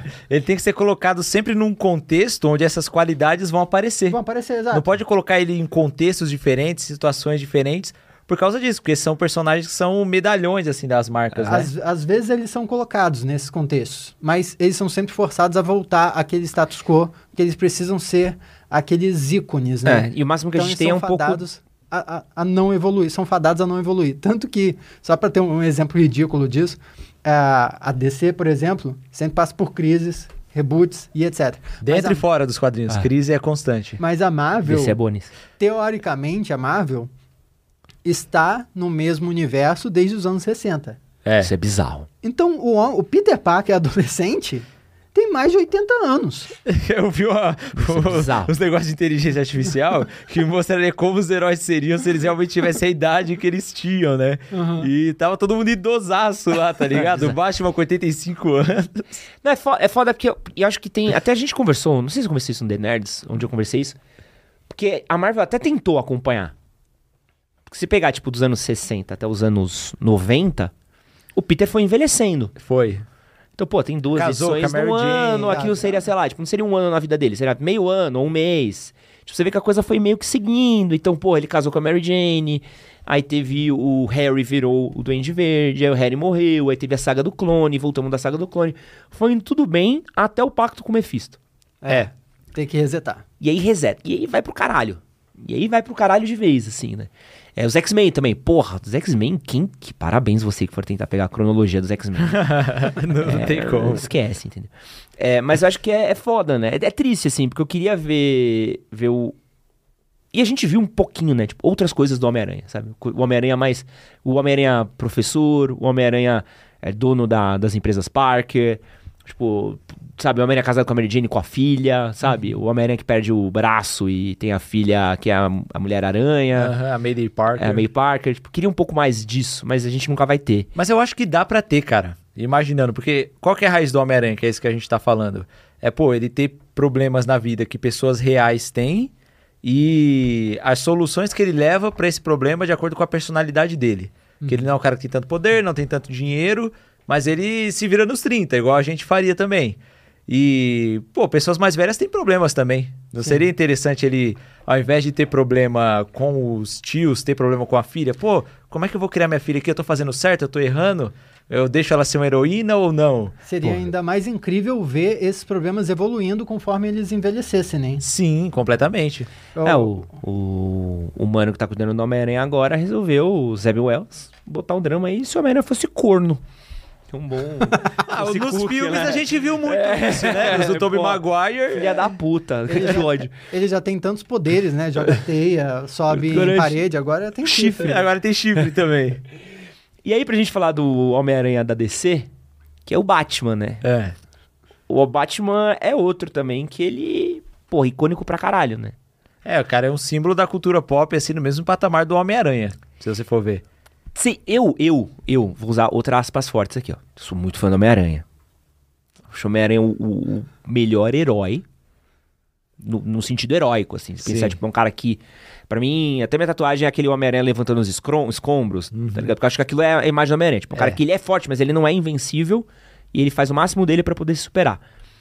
Mas eu acho que o Batman é o maior super-herói que nós temos, assim. Porque eu acho que ele é muito grande, maior que o Homem-Aranha.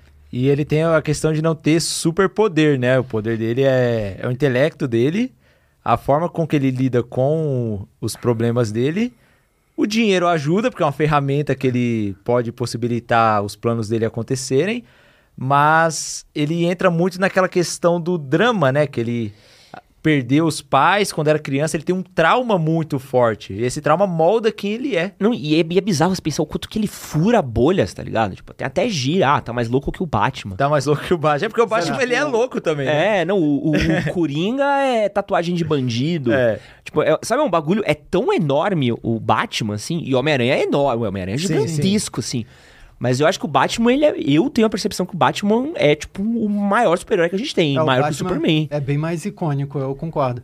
Até porque os personagens em torno do Batman também furaram essa bolha, né? Como Toda a galeria o, de vilões. O, o Coringa, né? Mas outros vilões aí, como o Pinguim e tudo mais. E eu, eu acredito que isso se deve muito à presença do Batman na cultura pop por muito mais tempo. Teve a série lá do, dos anos 60. Ah, é, né, pô, do de, Adam, West. Adam West, Adam baita West. série. Então, uh, acho que uh, por causa da presença do Batman na, na TV, na cultura pop, por todo esse tempo, assim, uh, de, de mesmo de quem não consumia quadrinhos, sabe? Eu acho que isso uh, foi muito importante para enfatizar quem é o Batman, uh, o que ele é como, como personagem, o que ele representa e a figura dele, né? Sim, cara, nos anos 90 principalmente, porque a gente teve Batman Animated Series, que revolucionou as Porra, animações. É a Batmania. Batman... Então, essa época que eu nasci em 98, eu gostaria de ter vivido. Mas tem uma história. O... Eu nasci em 98, né?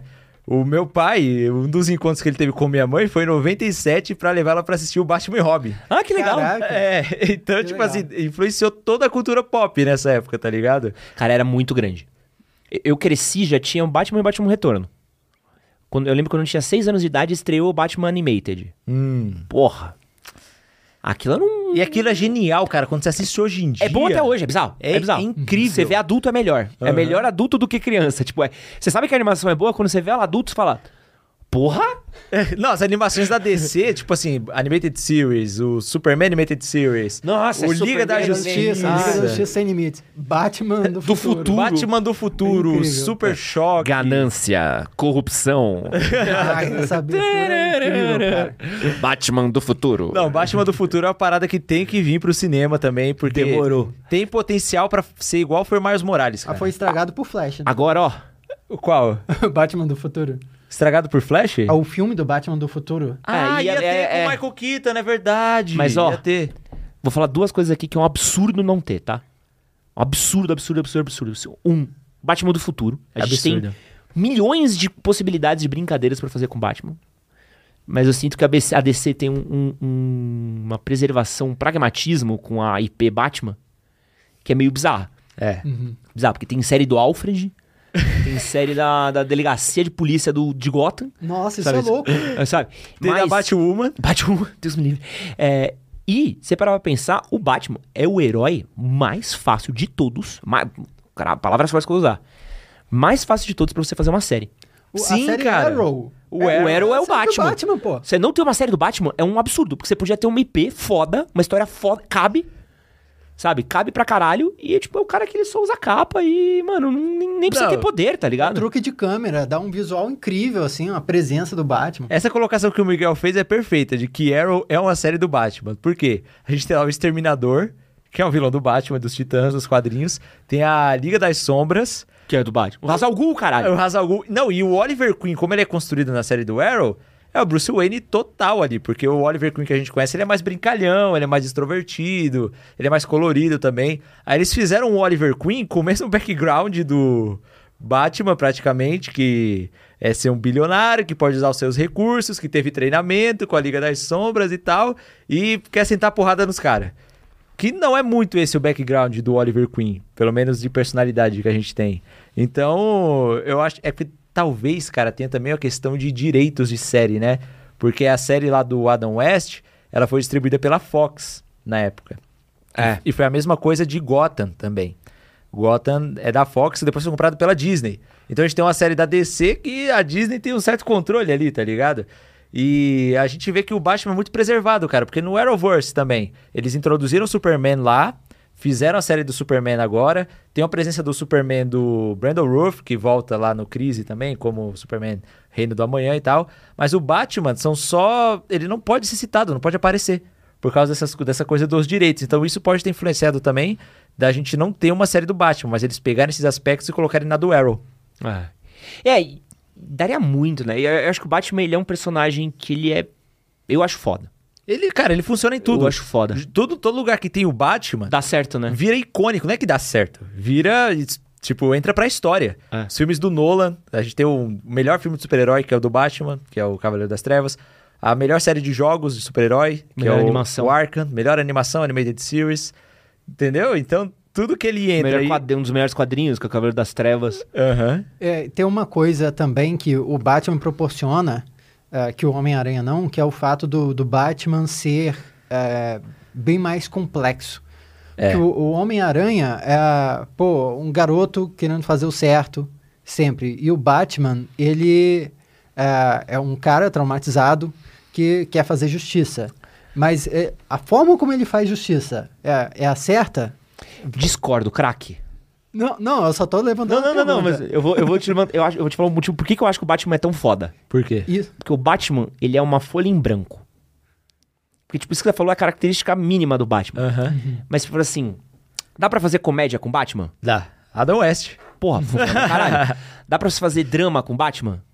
É o que mais faz. Dá pra você fazer história de detetive com Batman?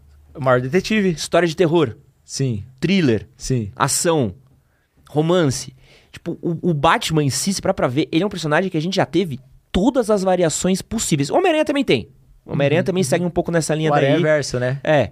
De fazer mais bem-humorado. Mas o Batman, você consegue ir desde a coisa mais infantil do mundo. Batman Lego. É, Sim. Batman Lego. Até a coisa mais séria e cabulosa de todas, tipo o Cavaleiro das Trevas do Frank Miller. Piada mortal. Piada mortal. E, cara, e você consegue olhar para tudo isso e falar assim: não, ainda é o Batman. Não, e o, da, o Dark Metal lá, porque. É, no fim das contas, a gente concorda. Porque essa complexidade em relação à moralidade dele, em relação à mentalidade dele, em relação à a, história dele em si, a iconografia dele, que, que permite todas essas possibilidades, é essa, esse, essa folha mas vocês, mas vocês acham que o Batman, o Batman é o único herói que permite isso? Ou um fizer... filme de terror do Superman? Hum, tem o Bridgestone lá do. Brightborn. É, Brightborn, é. é mas, mesmo. por exemplo, não é uma coisa que encaixa. Você não pensa, tipo, hum, dá um. Tipo, o Superman ele é muito alegre. É, Cara, é mas olha o Injustice. Não, não, sim, mas você entende que ah. você precisa deturpar o herói. Então, mas o Batman não foi deturpado lá no do Adam West? Pra mim foi pra caramba. É porque o Batman. Não, mas o Batman era, era aquilo, né? O Batman, o Batman foi deturpado no Cavaleiro das Trevas. Quando ele mata o Coringa. Porque no, antes do Cavaleiro das Trevas, o Batman era um personagem feliz. Ele não era um personagem. Não, mas isso foi por causa da, do code lá dos quadrinhos. Não, não, né? mas a era de ouro. É, então. A era de ouro do, do Batman, ele era isso. Aham. Uhum. Pô, o Batman tinha um spray anti-tubarão. Não, tá, eu, é, isso foi construído, né? Tipo, quando é. ele começou ele era mais sério, mas é. aí ele foi indo para esse caminho porque a indústria dos quadrinhos na época foi forçada para isso, e ele ficou assim. Pô, Deadpool sério. Não, não dá. Deadpool sério não dá. Você entendeu o que eu tô falando? Deadpool, tem uns personagens sim. que não tem como você mexer, que você tira o característica principal, entendeu? Você não pode Nada. ir o pra tantas vertentes, né? O Homem-Aranha trevoso é chato. Mas Quanto eu... mais trevoso o Homem-Aranha, mais chato ele fica. O... Repara. Ah, o Bully Maguire é legal. O lance, o lance, do, o, lance do, o, lance do, Batman também é que não é só o Batman. Junto com o Batman, tem a Batfamília, tem os uhum. vilões. É, então, o Batman, ele não traz só um personagem. Por exemplo, o Homem-Aranha, junto com o Homem-Aranha, vem Nova York. Um monte de gente traz Nova York. Uhum. É, com Batman vem Gotham, pô, Gotham vem é. Arkham. É o universo vem completamente... vem os vilões. Você então é consegue é toda ter... uma iconografia. Você consegue ter um universo compartilhado inteiro só de Batman. Consegue. Pô, Tranquilo. Matt Reeves tá fazendo aí. Tranquilo. Tem série, é, que a gente tava falando agora mesmo, né? Tem série baseada só no universo do Batman, que não tem nem Batman. Pô, a galera de vilão do Batman é boa, né? Vai é. Mas você sabia que tem o sexteto secreto do Batman? Que é tipo o Sexteto Sinistro. Que, que é, são é? seis vilões do Batman que formam um grupo. Que tem o Bane, tem a Mulher Gato, se eu não me engano. Ah, Deus me livre. É, é copiando o Sexteto Sinistro, é. Deus me livre. Na cara dura. Deus me livre. Mas, ó, a gente vai entrar aqui no nosso momento de rápidas e curtas, tá? Hum. E aí é nosso momento de, de encerramento aqui pra gente cravar aqui algumas coisas, mas é pra gente poder chegar numa conclusão aqui. Eu separei uma lista de heróis parecidos entre Marvel e DC e a gente vai ter que definir aqui qual que é melhor. Boa. E aí tem que ser um consenso, tá? Tá. Capuz Vermelho ou Soldado Invernal? Qual é melhor? Capuz Vermelho. Invernal. Capuz Vermelho? Melhor que o Soldado Invernal? Ah, eu gosto muito mais do background do Capuz Vermelho, cara. Durou mais tempo que o Soldado Invernal. Não, e a história ah. dele ser o Jason Todd, o jeito que ele morre, o jeito que ele volta, a relação que ele tem com o Batman. É um personagem que eu gosto muito mais. Agora se defenda aí, Miguel. Por que o Soldado Invernal te melhor? Te entrego, te entrego. Capuz Vermelho, tudo Capuz bem. Vermelho. Gavião Arqueiro ou Arqueiro Verde?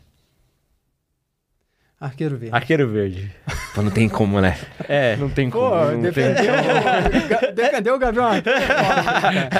Ninguém merece essa bucha. Monstro do Pântano ou Homem-Coisa? Monstro do Monstro Pântano. do Pântano. Muito melhor. A história do verde e tal. Pô, essa aqui é polêmica. Aquaman ou Namor? Namor. Deixa eu pensar. Namor. Levando em conta tudo, né? Quadrinhos e tal. Não, Cons... namoro é melhor, pô. Ele Considerando é... toda a história. A parte dos Illuminati, a questão dele ser do, da Cara... zona cinzenta dele, anti-herói, vilão, é um personagem mais carismático também. Você tá larico. Primeiro, tá, é, primeiro, comedor de casada. Primeiro herói Primeiro comedor de casada. Pede benção, pô. Uhum. É, pô. Não, é, e o Aquaman é o único que a DC copiou da Marvel, né?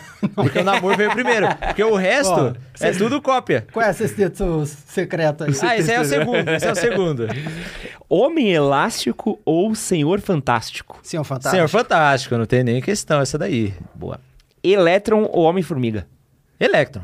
Homem-Formiga. Porra, Homem-Formiga, Luiz, tá louco, velho? Pera aí. O Todos os Electron é melhor que o Homem-Formiga, velho. Ah, não, não, tá, Homem-Formiga. É porque... É porque eu tô pensando muito na série, porque na, no Arrowverse tem o Ray Palmer lá. E é um personagem que é legal, mas... O Homem-Formiga nos quadrinhos, pela, pelo contexto da, dele estar na fundação dos Vingadores... Qualquer versão do Homem-Formiga é melhor que o Electron, cara, não tem como. É porque no Semi eu não gosto muito do Homem-Formiga, isso que é foda. Eu não gosto dos filmes, mas É. o Paul Rudd é legal. É, legal e tal, mas tá, Homem-Formiga. Tornado Vermelho ou Visão? Pô, visão. Visão, visão, visão é mais icônico. Aqui, ó, agora vem Batalha de Cachorro Grande. Ah, Mulher Gato ou Gata Negra? Mulher Gato. É, mulher gato.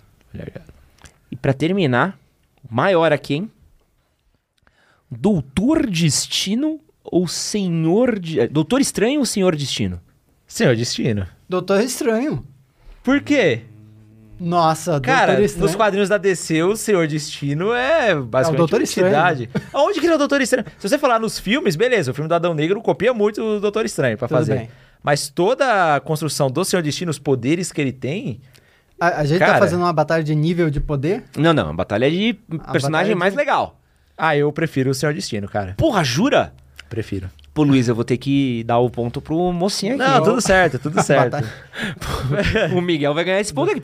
Chato, chato pra chapéu, o senhor, o, o senhor Destino. Não, ah, mas é porque é um personagem que eu gosto muito, cara. Ah, sim. Você entendeu? Eu acho ele um muito carinho. incrível. Tem um carinho. é Mas o Doutor Estranho no CM, não dá pra negar que ah, o nível que ele atingiu, né, depois dos filmes. Que o primeiro filme é incrível, sou muito fã do filme. Ah, O papel que ele tem na saga do infinito também ali é a cena dos portais, que é a cena mais icônica dos super-heróis. Porra. Veio dele, né?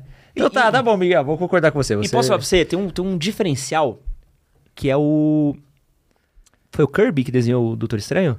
Eu, eu acho que foi o Steve Ditko, cara. Steve Ditko. Ah, Foi o Steve Ditko. Foi Ditko? Ele Não, é deixa eu cria- só bater aqui, ó. Que é o. Não, é. hum, Só pra ver. Porque eu acho tão icônico. Ele, ele, é- ele é uma, eu, se eu não me engano, ele é a cria do, do Steve Ditko. Foi bem no momento em que o, o, o Stan Lee deixou de mão, assim. Hum. E, o, e o Ditko fez o Doutor Estranho do jeito que ele queria. Porque os quadrinhos do Era Kirby dos dele. anos. Do, do, do Doutor Estranho dos anos 70 é. Pô, é. Tipo, eu penso É em quadrinho. Eu penso em quadrinho, eu penso naquilo. É o personagem. Sabe, aquela coisa mega colorida, com um portal, com coisa rolando, com ele com a mãozinha e fazendo aqui, saindo de um canto. Isso pra mim é. Não, não lembro de nada do, do Senhor Destino tão icônico quanto essas telas que tem do. do, do- E eu acho que o Doutor Destino. O Senhor Estranho. Tá muito difícil. O Senhor Estranho e Doutor Destino. O Senhor Destino ele tem um problema muito grande. Ele tá preso nas histórias da Sociedade da Justiça. Sim, total. Jogam ele bem pro passado, né? É, e ele fica muito preso à história. O Doutor Estranho, eu acho que ele tem um pouco mais de protagonismo. Sim. Dito isso, Marvel ganhou, tá? Aqui. Aham. Não, ficou quanto aí? Ficou um, dois, três, quatro pra DC e um, dois, três, quatro, cinco pra Marvel. Ah, 5x4 foi um bom confronto, Foi um mas bom você confronto. também foi tendencioso. Eu fui. Cadê um Flash versus Mas- Mercúrio aí? Mas isso- Ah, puta, é verdade. Pô, é, não, não, não. é, aí Cadê? fudeu. Flash Aí eu- versus Mercúrio. Não, aí, eu- mas aí eu não É que vou é um ceder o massacre, né? Então. Aí é um massacre. Não, Miguel. Entendeu? Tá É faltando verdade, aí. empatou. Não, não tem nem como. O Pelo Mercúrio menos- não lá, não, não limpa o sapato. Cadê o? Batman versus Tony Stark? Não, mas aí já, já, já é... esse era um bom. Não, esse seria um bom. Tô Pelo falando de iguais. Poder igual, personagem igual. Aham. Pelo menos ninguém vai precisar pagar conteúdo de ninguém, né? É, é, é. É, vamos lá. Vamos tentar separar aqui, ó. Isso aqui é difícil, tá? Hum. Precisa fazer iguais pra marcar aqui, beleza. Vamos tentar chegar a um consenso aqui, nós, de novo?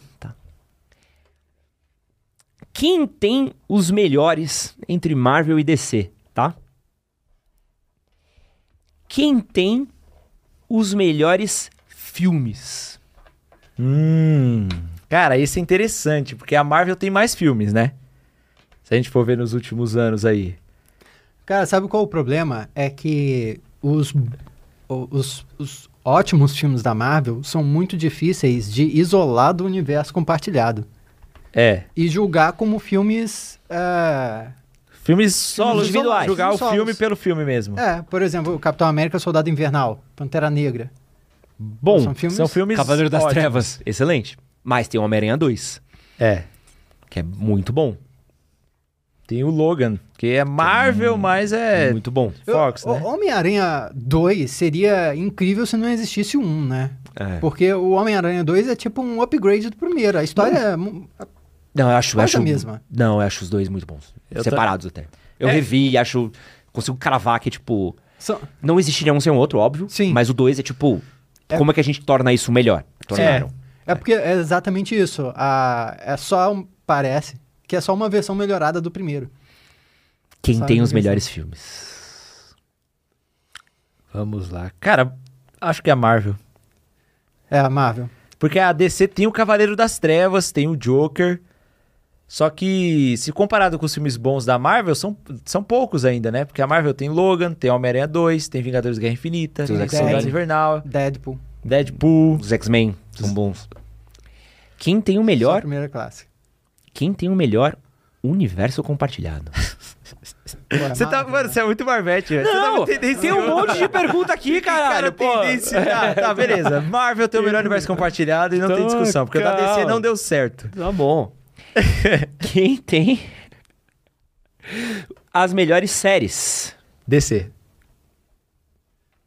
Isso eu falo com certeza, com hum. segurança. Pacificador, Superman e Lois, Watchmen é, Sandman. Não, Watchman, vai contar Watchman como uma série da DC ah, é da DC, é, HBO é que DC, fez, é pô. É da DC, é da DC. Aí é foda. Aí ah. eu, eu, eu, eu, tenderia e pra... E Arrow Poxa, melhor do que todas as séries do Disney Plus. Eu, eu, eu, falei pra você, as três primeiras temporadas de Flash, para mim, é melhor do que tudo que a Marvel fez em série a primeira temporada Disney. Cara, a primeira temporada de Flash é revolucionária, que eu acho, eu não, não sei se, não. se a galera lembra, e pra mim foi a primeira temporada de Flash que sustentou todas as outras. Ah. Senão a série já teria acabado bem antes. Porque a segunda é muito boa, mas é igual o Homem-Aranha 2, você tava falando, que é um upgrade da primeira, fazendo as coisas diferentes ali. E, pô, até Supergirl, cara. Supergirl é melhor do que a série do Disney Plus também, então a DC ganha fácil das séries. Ah, em respeito, eu diria, em respeito pela consistência, pelos anos, pode ser DC. Quem tem as melhores HQs? Ah, DC. DC, Reino da Manhã, Batman Cavaleiro das Trevas, Crise nas Infinitas Terras. São, é... são muito parecidas e ao mesmo tempo diferentes, né? A gente tem que levar em consideração um critério. Porque é. as histórias da Marvel estão misturadas em uma grande. Pô, então eu vou mudar aqui, ó. Quem tem mais clássico nas HQs? É a DC. DC. É a DC. Piada Mortal. é, é Flashpoint. Ponto fácil, né? É. é fácil. Miguel, Miguel tentou articular, atrapalhou, né? Mas. Noite mais densa. Quem tem as melhores sagas? É a Marvel. Cara, a Marvel tem sagas incríveis mesmo. Mas peraí, deixa eu pensar. É a Marvel. É a Marvel, não tem como. É, Porque, ó, toda a saga da DC, toda a saga da DC é Crise nas Infinitas Terras. E a Marvel é, tem uma Mas é a saga também. Muito bom, mas aí você tem Dinastia M, Era do Apocalipse. Tudo bem que toda a saga da Marvel às vezes é era do Apocalipse. e a Marvel tem uma mas... sequência de boas mega sagas. O pessoal fala de Guerra Civil, mas tinha, teve Invasão Secreta, Top. Guerra Civil. Invasão Secreta é, é muito boa. O Cerco, uma, uma série de. A gente falou disso. Foi a melhor, foi o melhor combo de sagas Sim. que já tiveram. Não, a partir dos anos 2000 aí, quando a Marvel veio dessa especula, dessa, dessa quase falência, né? Falou, mano, agora a gente precisa acertar, velho. E aí veio só com paulada que remoldou realmente o cinema. Sabe que, o que, que salvou? Eu tava pensando depois do podcast que a gente gravou no The Nerds. Quem salvou foi que eles trouxeram uma galera que escrevia livro. Uhum. Vários dos autores que escreviam, escreveram as sagas que a gente vê, o, o Soldado Invernal é pro cara que é era autor de livro. Hum. Eles trouxeram uma galera de várias mídias diferentes de quadrinhos que, pum, deu um clique foda, assim. Oh, mas agora... Sem falar do universo Ultimate. Que é foda. É. Mas na DC, cara, a gente teve Alan Moore com Watchmen. A gente teve também. Tô falando saga. Sandman. De, de... Entendeu? teve, teve mas, as sagas do Grant Morrison também saga. são incríveis. Mas, não, é... para, ninguém. Crise final, ninguém entendeu. Mas aí se, é. se, jogar, se jogar Watchmen, Sandman aí, não, pô, né? É, não, é aí é, já, já ganhou nas HQs, que são as contidas. Tá bom, tá bom. Em sagas, então, nessas sagas sim, do sim. universo principal, a Marvel se sai muito bem também. Quem tem os melhores jogos? DC. É, DC, DC. Boa. Quem tem, não confundam, os melhores desenhos animados, que são contínuos. Eu acho que DC. DC. Porque uh, te, teve uma série de clássicos aí, né? A série animada do Batman, uh, a do Liga Superman. Justiça, Superman. Batman do Futuro. Young Justice. Exato. Super Choque. Quem? Nossa. Super Choque, caralho. Projeto Zeta. Projeto Zeta, né? Impressionantemente da DC, né? É. Impressionantemente é da DC, a gente não lembra. Quem teve os melhores filmes de animação? O Aranha Verso, acho que é difícil competir, cara. Tem o Flashpoint é da DC também. O Flashpoint da DC é muito bom, a galera porque adapta o quadrinho. muito dos filmes de animação da DC, hein? É porque é pra home video, né? É. E não, aí é, é meio eu... baixa qualidade, vamos dizer assim, né? Sim, sim. É, baixo orçamento. Não, eu a... acho que aquele universinho ali que teve de filmes da DC, pra mim, bate qualquer coisa da Marvel. É, a partir dos novos é 52, é. depois do Flashpoint, é né? É bem feito em questão, porque eles adaptam copia e cola o quadrinho, se você for ver. É que o Aranha Verso. É que o Aranha Verso tá sozinho. Que outro filme de exato, animação tem exato. na Marvel? É. é. É, porque é tipo, é outro nível. É cinema, alto orçamento e, e home video. O Sabe, home é video é, é animaçãozinha 2D, que os caras economizam pra caramba. O filme tem uma hora e vinte. Agora o Aranha Verso é nível blockbuster mesmo, sabe? E tem só um. O meu ponto é a quantidade é, também. Não, não dá pra pôr um empate aí, não? Pô, um tancou 50? Caralho, Eu acho não. que, cara, Aranha Verso é revolucionário, cara. Pô, beleza. Não, não é Aranha Verso ele, remoldou, ele é moldou a cultura pop, a parte dele. Tem o, o filmes de animação antes do Aranha Verso e depois. Ah, pô, a gente é. foi ver o Tartarugas Ninja junto, porra. É. Pois é. É, é isso. E pra terminar, quem tem... Ah, não. Vai, dá, dá pra deixar isso aqui mais complicado. Aí. quem tem os melhores heróis? Cara, a DC tem, tem Batman, Superman, tem a Mulher Maravilha. Essa trindade é difícil tancar, mas a Marvel tem Homem-Aranha, Hulk, Wolverine, né? E, e, times também. Tem muitos times. Uh, os X-Men como time são. Pô, os X-Men. É, é que fala assim: a DC tem a Liga da Justiça, que é foda. E Titãs tá começando a chegar num pouco. É. Tipo, só os X-Men pra mim já é melhor que Liga da Justiça. Uhum. Tranquilo. É porque os De complexidade. Eles, repres... eles individualmente. São incríveis. São incríveis mas eles juntos, eles representam uma coisa. É, não, porque, ó, é. você tem Tempestade, Wolverine, Ciclope, é, Jean Grey, Professor Xavier Evolution. você tem aí o Homem-Aranha, você tem um homem. Só os Vingadores são personagens. O Thor é um personagem incrível sozinho, o Capitão América. Eu acho que de herói, talvez a Marvel. A Marvel bate. Cara. A, apesar de que Mas tem... vocês estão falando em quantidade ou, tipo, quem tem o herói mais foda? Porque não, a gente já falou aqui que é o Batman. Icônico. Não, ele falando o, o Hall. Se olhar um hall e falar assim, pô, olha esse carta, esse plantel aqui, ó. Isso aqui tá bem servido. Pô, é... eu acho que as duas estão muito bem servidas, né? Só que a gente tem que levar em consideração que os X-Men são a cópia da Patrulha do Destino, que é da DC, né? Pô, mas copiou e fez melhor, essa. né? Tá. Fez muito melhor. Não, mas cópia total, né? E todos esses heróis, todo esse... O conceito de super-herói veio do Superman, que é da DC. Sim. Mas aí... Ah, você entendeu? Vamos fez... entrar na conversa de cópia. então, não, mas é porque a Marvel né, veio 20 anos depois quase da DC. Então, quem criou esse conceito de super-herói que a gente conhece hoje em dia e que possibilitou até a Marvel existir foi a DC. É porque essa história de vigilantes é, vinha de, pô, Zorro, é, vários, vários outros. É, Não, os vigilantes, eles assim. tinham, sim, os vigilantes e tal. Mas pegar o. Todo aquele conceito do Superman de pegar o, o cara do circo que levantava. Que é daí que vem a cueca do Superman, né? Que é o cara lá, o powerlifter do circo que usava. Aí criou o Superman, aí a DC própria já copiou o Superman com o Batman, mudando algumas coisas e tal. E o próprio Stanley já falou publicamente que o Homem-Aranha foi feito totalmente inspirado na personalidade do Clark Kent. Não, mas assim, ó, eu acho... no jornal. Do Superman. Eu, acho que como origem você tá correto. Mas a gente tem que pegar aqui o HAL. Uhum. Olhando hoje, assim, o plantel, eu tendo a dizer... Se a gente for destrinchando, a gente vai pegar, tipo, pô, tem Superman, tem Batman, tem Mulher Maravilha. Pô, muito icônico. Mas hoje em dia acho que já dá pra gente falar que Capitão América, Homem de Ferro e Homem-Aranha tão, tão grandes quanto. Quanto o Batman e o Superman? Não, não, não. Eu não sei. Eu acho que o Superman hoje em dia perdeu muito valor de mercado, viu? E eu acho que o Homem de Ferro, hoje em dia, se virar pra uma criança e falar se quer ser o Homem de Ferro ou o Superman. Ela não, chora se ela for o mas, Superman. Mas pegando o saldo geral todo. Não sei se tá falando de agora. Você tá falando atualmente ou é, da história toda? Olhando nesse momento que a gente tá gravando. Ah, cara, em questão de marca, a Marvel pegou mais o espaço, né? Não tem, não tem como discutir isso. Vem comigo que a próxima é tua, tá? É. Vem comigo que a próxima é tua, que eu não tenho como. Que é, então Marvel Melhores Heróis. Sim. Chorado, mas ganha. É, tá, não, porque Ah. se a gente pegar Wolverine, pegar o Hulk, pegar o Homem-Aranha. Porra, viado, é. Tem como. Pegar É. agora o que fizeram com os Vingadores também. Eu É acho que o público tem um carinho maior pela Marvel. Você tá se apegando no, no Superman, na Trindade. Eu tô É. pegando a, a minha, a minha referência, cara, que... É que fora da Trindade, por exemplo, se, se você pensar, pô, Arqueiro Verde, fora de Arqueiro Verde, Flash, outros heróis. Aham. Quais outros heróis bateriam esses outros É, então, tem personagens que eu gosto muito, mas analisando o mainstream assim, a galera não, não foi trabalhado de uma forma pra... Lanterna Verde. Sim, Lanterna Verde, pô, a geração que não pegou o desenho da Liga da Justiça nem sabe quem é esse filho da puta. é. Uhum. Não, e, e o Lanterna Verde pior, não é que a galera só ignora ele. O pessoal tem uma visão ruim por É. causa do filme do Ryan Reynolds. Quem tem os melhores vilões? Ah, cara, ó, Coringa, Flash Reverso, os vilões do Batman também ali, que são muito bem feitos, Lex Luthor, Exterminador, Pô, É. eu, eu acho, Miguel, que a DC sozinha. Só, só a galeria do Batman. só a galera do Batman tanca a Marvel toda. Já, já tanca a galeria da Marvel, assim, fácil. É que a Marvel tem o Thanos agora da saga dos cinemas, Hum, né? A, a parada é Isso que, que é... tem a pergunta de anti-heróis. Não. Não, pode ser, pode ser. A gente pode, pode entrar nessa daí. Aham. Mas acho que de vilões, DC. Vilões É, a DC ganha. Boa. Quem tem os melhores anti-heróis? Aqueles heróis meio duvidosos que agem de- do jeito certo pelas vias erradas, talvez.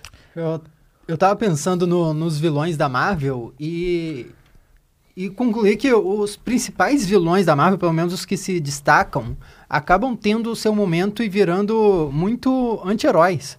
Tipo o, o Doutor Destino, Namor, que é, é muito anti-herói, assim, mas o Magneto.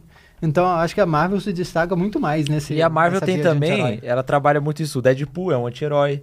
A gente tem É, o Venom demais. também. Venom pra Venom. caralho, é. que surgiu pra, pra ser um, um baita vilão. Inclusive a história do Venom é muito boa, né? Que o Todd McFarlane é, inventou o Venom só pra se livrar do uniforme preto. É, Bom, que usaram guerras secretas sucesso. lá. A, a DC geralmente ela deixa os caras mais. É tipo, não, esse cara é mal mesmo, ele é vilão, né? A gente tem alguns poucos, cara. O Exterminador eu acho que é um anti-herói legal, mas ele tende mais pra vilão também. Mas a Marvel trabalha dessa forma, então eu acho que a Marvel tem os melhores. E pra terminar, quem tem os fãs mais chatos? Cara, eu acho que é a DC. É, a DC. Os DC nautas A são. a gente concorda. O pessoal treta pra caramba. Os da Marvel, eles aceitam mais. Você vê que os da Marvel, acho que eles são mais engajados em defender. Tipo, a Marvel tá ruim, mas. Não, gente, pô, isso aqui é porque estamos trabalhando e tal, mas vai. vai... Vai melhorar. É, e, tipo assim, é, esse filme, ele só serve pra preparar terreno pro próximo. Os fãs da Marvel é sempre assim, não, tá É. só preparando terreno, calma.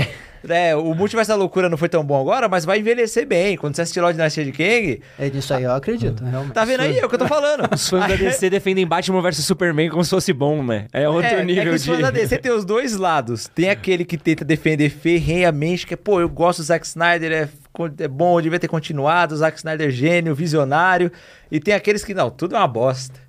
A DC tá, escolhe tudo errado e não sei o quê. E aí os caras começam a hatear e gerar o... E aí os caras não se engajam tanto, né?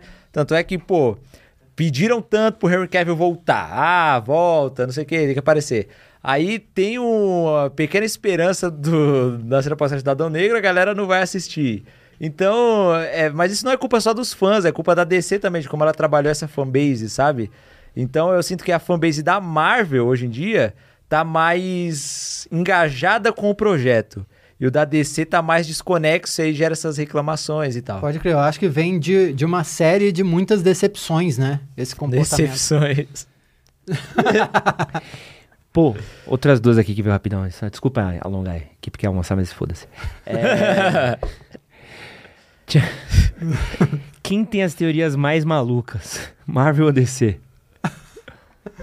Cara, ó, eu tinha uma teoria muito doida nas séries do Arrowverse, que tinha muito viagem no tempo, muito. Era legal. Mas as da Marvel, na época do Guerra Infinita pro Ultimato, tinha umas ali, ah, o Tony Stark é a joia da alma. Não, o Peter Jordan tem uma carreira por causa de teoria. Não, a cada notícia ele faz 50 vídeos. Não. Só que não o... são teorias tão loucas, né? O, o, Tom Cruise de Homem de Ferro Supremo? Isso aí foi um delírio coletivo. que isso? isso aí. Não, não, não é, você lançou a carta suprema. Marvel tem as teorias mais loucas.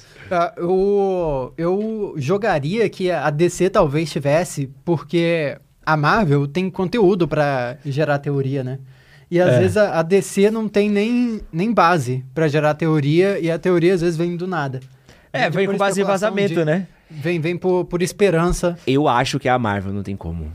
Porque, porque, não tem nem teoria da DC. É, é, a teoria é, pô, será que o filme vai ser bom? É, se, fosse, se, fosse, fofoca, se fosse fofoca de bastidores, não, de briga. Não, exatamente esse é o ponto. Porque aí quando surge a teoria, a teoria vem do nada. É uma pura esperança. É, é, eu, eu, eu, vou dar esse ponto pra Marvel, desculpa. É. Porque acho que o da DC, o que tem é fofoca de bastidores. Pô, será que o Ezra Miller vai fazer mais um assim, crime? É. Quem, quem, tem o bastidor mais tóxico? DC. Cara, não tem como. Ó, estamos empatados. Tá? É. Estamos com um, dois, três, quatro, cinco, seis pontos pra Marvel. Estamos com um, dois, três, quatro, cinco, seis pontos pra DC e um empate. Que vai cobrar seu preço. É. E agora a gente vai ter que decidir aqui na última pergunta. Se vocês tivessem que escolher um desses homens para tocar um projeto de universo, quem vocês escolheriam? Então, falando de homens, não estamos falando de planos futuros, então não vai usar a carta de quem vai vir ainda. É de quem já veio e quem a gente já viu. Certo. Zack Snyder ou Zé Boné? Ah, Kevin Feige, Kevin sem dúvida. Kevin Feige, com certeza. Kevin Feige é um produtor executivo, assim, que, cara, o que ele, ele mudou a indústria dos super-heróis. O Zack Snyder era um diretor, né? Que não teve liberdade. Ele não teve nem oportunidade de produzir executivamente o um universo. Ele, inclusive, nem queria criar um universo compartilhado para começo de sim, conversa, né? Sim. Foi, foi uma pressão de executivos que fez ele transformar o projeto dele de filmes em um universo compartilhado. É, e Enquanto... o Kevin Feige, ele vem dos quadrinhos, e aí ele começa como produtor, ele é produtor executivo desde os filmes lá do Tobey Maguire. Trabalhava hum. com o Aviarade. Sim. É. Então. É, ele aprendeu o cinema, né? E, e entrou para esse mundo. Ele revolucionou não só o mundo dos super-heróis, como o mundo do cinema, né? O cinema, ele mudou ele fez... como se pensa filme de super-heróis. Que ele fez. Não, e filmes em geral filmes também. em geral, é. E a gente tem que agradecer é. todos os dias que o Avi Arad não ficou responsável pelo universo da Marvel. Nossa, demais. Tem esse multiverso daí que, é. que a gente é muito infeliz. Pô, a Viarad, ele acabou com a franquia do Tobey Maguire, né? Se não fosse ele, a gente teria o Homem-Aranha 4. Tranquilo. Mas, mas é doido que ele também começou, né? É aí fica nessa relação de amor e ódio. Como é que Sim, o Batman fala? Ele. Se você não. Ou você morre herói, ou você vive o suficiente é, pra se tornar um. É o Harvey Dent, né? Que é, essa. O, do mesmo criador do Homem-Aranha 2, vem aí. Venom 2, né? Morbius. É, é, pô, é foda. Kraven. Né? Como é que pode? Ele tá de produtor executivo disso tudo ainda. É, é, é, isso é mesmo, isso é mesmo, cara. O, o mesmo produtor executivo de Homem-Aranha através do Aranha Verso, Morbius e Kraven. Porra. Como é que. Não faz sentido, né? Essa cara? cabeça desse maluco e o inferno. Mas, pô, ó, o mesmo produtor executivo do Guerra Infinita e Ultimato é o do Quantum Mania. É. É um bom ponto. tá vendo? É foda, cara. Então, Marvel ganhou podemos apagar aí a DC e o canal do Luiz no, na internet. Adeus, agora você fala de Marvel. É. Vou, vou. Teoria, pô, gente, ó, Loki, hein? Amanhã. É, pô, é, inventa uma loucura. Arnold Schwarzenegger de Dr. Octopus no Arnold, Arnold Schwarzenegger vai ser o Galactus. Estão sabendo dessa? Vai rolar, vai rolar. Luiz, pra quem quiser conhecer mais seu trabalho, onde é que eles te encontram? Então, eu tenho o meu Instagram, que eu tô postando uns Reels lá, Luiz Celari. No TikTok também, Luiz Celari. No YouTube tem o meu canal, que é o Hero Mania, onde eu posto vídeos longos e vídeos curtos também, no formato de shorts. E tem o The Nerds Podcast. Inclusive, tem um lá com o Ed, que a gente gravou foi muito bom, falando só mal da Marvel. Pô, falei duas horas de mal da Marvel. É, eu coloquei, eu fiz a pauta a da aqui. DC e nem deu, porque senão ia ser cinco horas de podcast. Não, pô, vocês acham que a gente estendeu aqui? Pô, me pega, me vê falando de Capitã Marvel. Aí eu fiquei impressionado a quantidade de tempo que eu consigo falar sem parar pra respirar falando mal daquele filme. Tinha muita coisa pra pôr pra fora, né? tava, tava preso aqui. Tem podcast com o Miguel lá também, tem dois, enfim. Tem bastante conteúdo lá pra quem quiser encontrar a gente. Tem no TikTok também o The Nerd, tá em todo lugar, enfim, eu tra trabalho muito, tô cansado. Boa. Miguel Luquiar, quem te encontra, onde é que te encontra? Pô, uh, obrigado pelo convite. Quem quiser me encontrar, é só procurar arroba Miguel Luquia nos lugares aí, no YouTube, no Instagram, no TikTok. Uh, pesquisar no Google, encontra, não sei onde também, devo estar em outros lugares. Uh, OnlyFans? Talvez. Um tô, dia. Tô, tô, planejando. Quem sabe a hora que sair aí o podcast já tenha aberto. é, e produzo conteúdo, vídeos curtos aí, vídeos longos. E adoraria conversar aí sobre teorias, fazer mais teorias malucas aí dentro é. de Marvel. Excelente cobertura de Loki 2, da segunda temporada de Loki. Obrigado. Muito boa. Muitas teorias malucas aí nessa, nessa é. cobertura. Não, o Miguel é um dos caras assim, que ele revolucionou a criação de conteúdo da cultura pop também. Porque ninguém tava pensando em fazer vídeo curto, né? Tava muito informativo, vídeo longo ali e tal. E ele foi o primeiro a fazer, cara. E, tipo assim, é um dos caras que eu mais admiro nesse meio. É isso. Ele manda muito mesmo. Pô, obrigado. Um beijo. Muito obrigado a todos vocês que ficaram até aqui. Agradecer os dois por terem topado participar dessa doideira daqui. E muito obrigado a você que ficou com a gente aqui até agora. Deixa nos comentários aí quem ganha, Marvel ou DC. A gente gosta da discórdia. Um Causar treta, né? né? E que, que nem o Léo falou aqui nos bastidores, o bom de ver vocês falando é que nem assistir pênalti de time adversário. o legal é ver o pau torando. um grande beijo e é nóis. Valeu!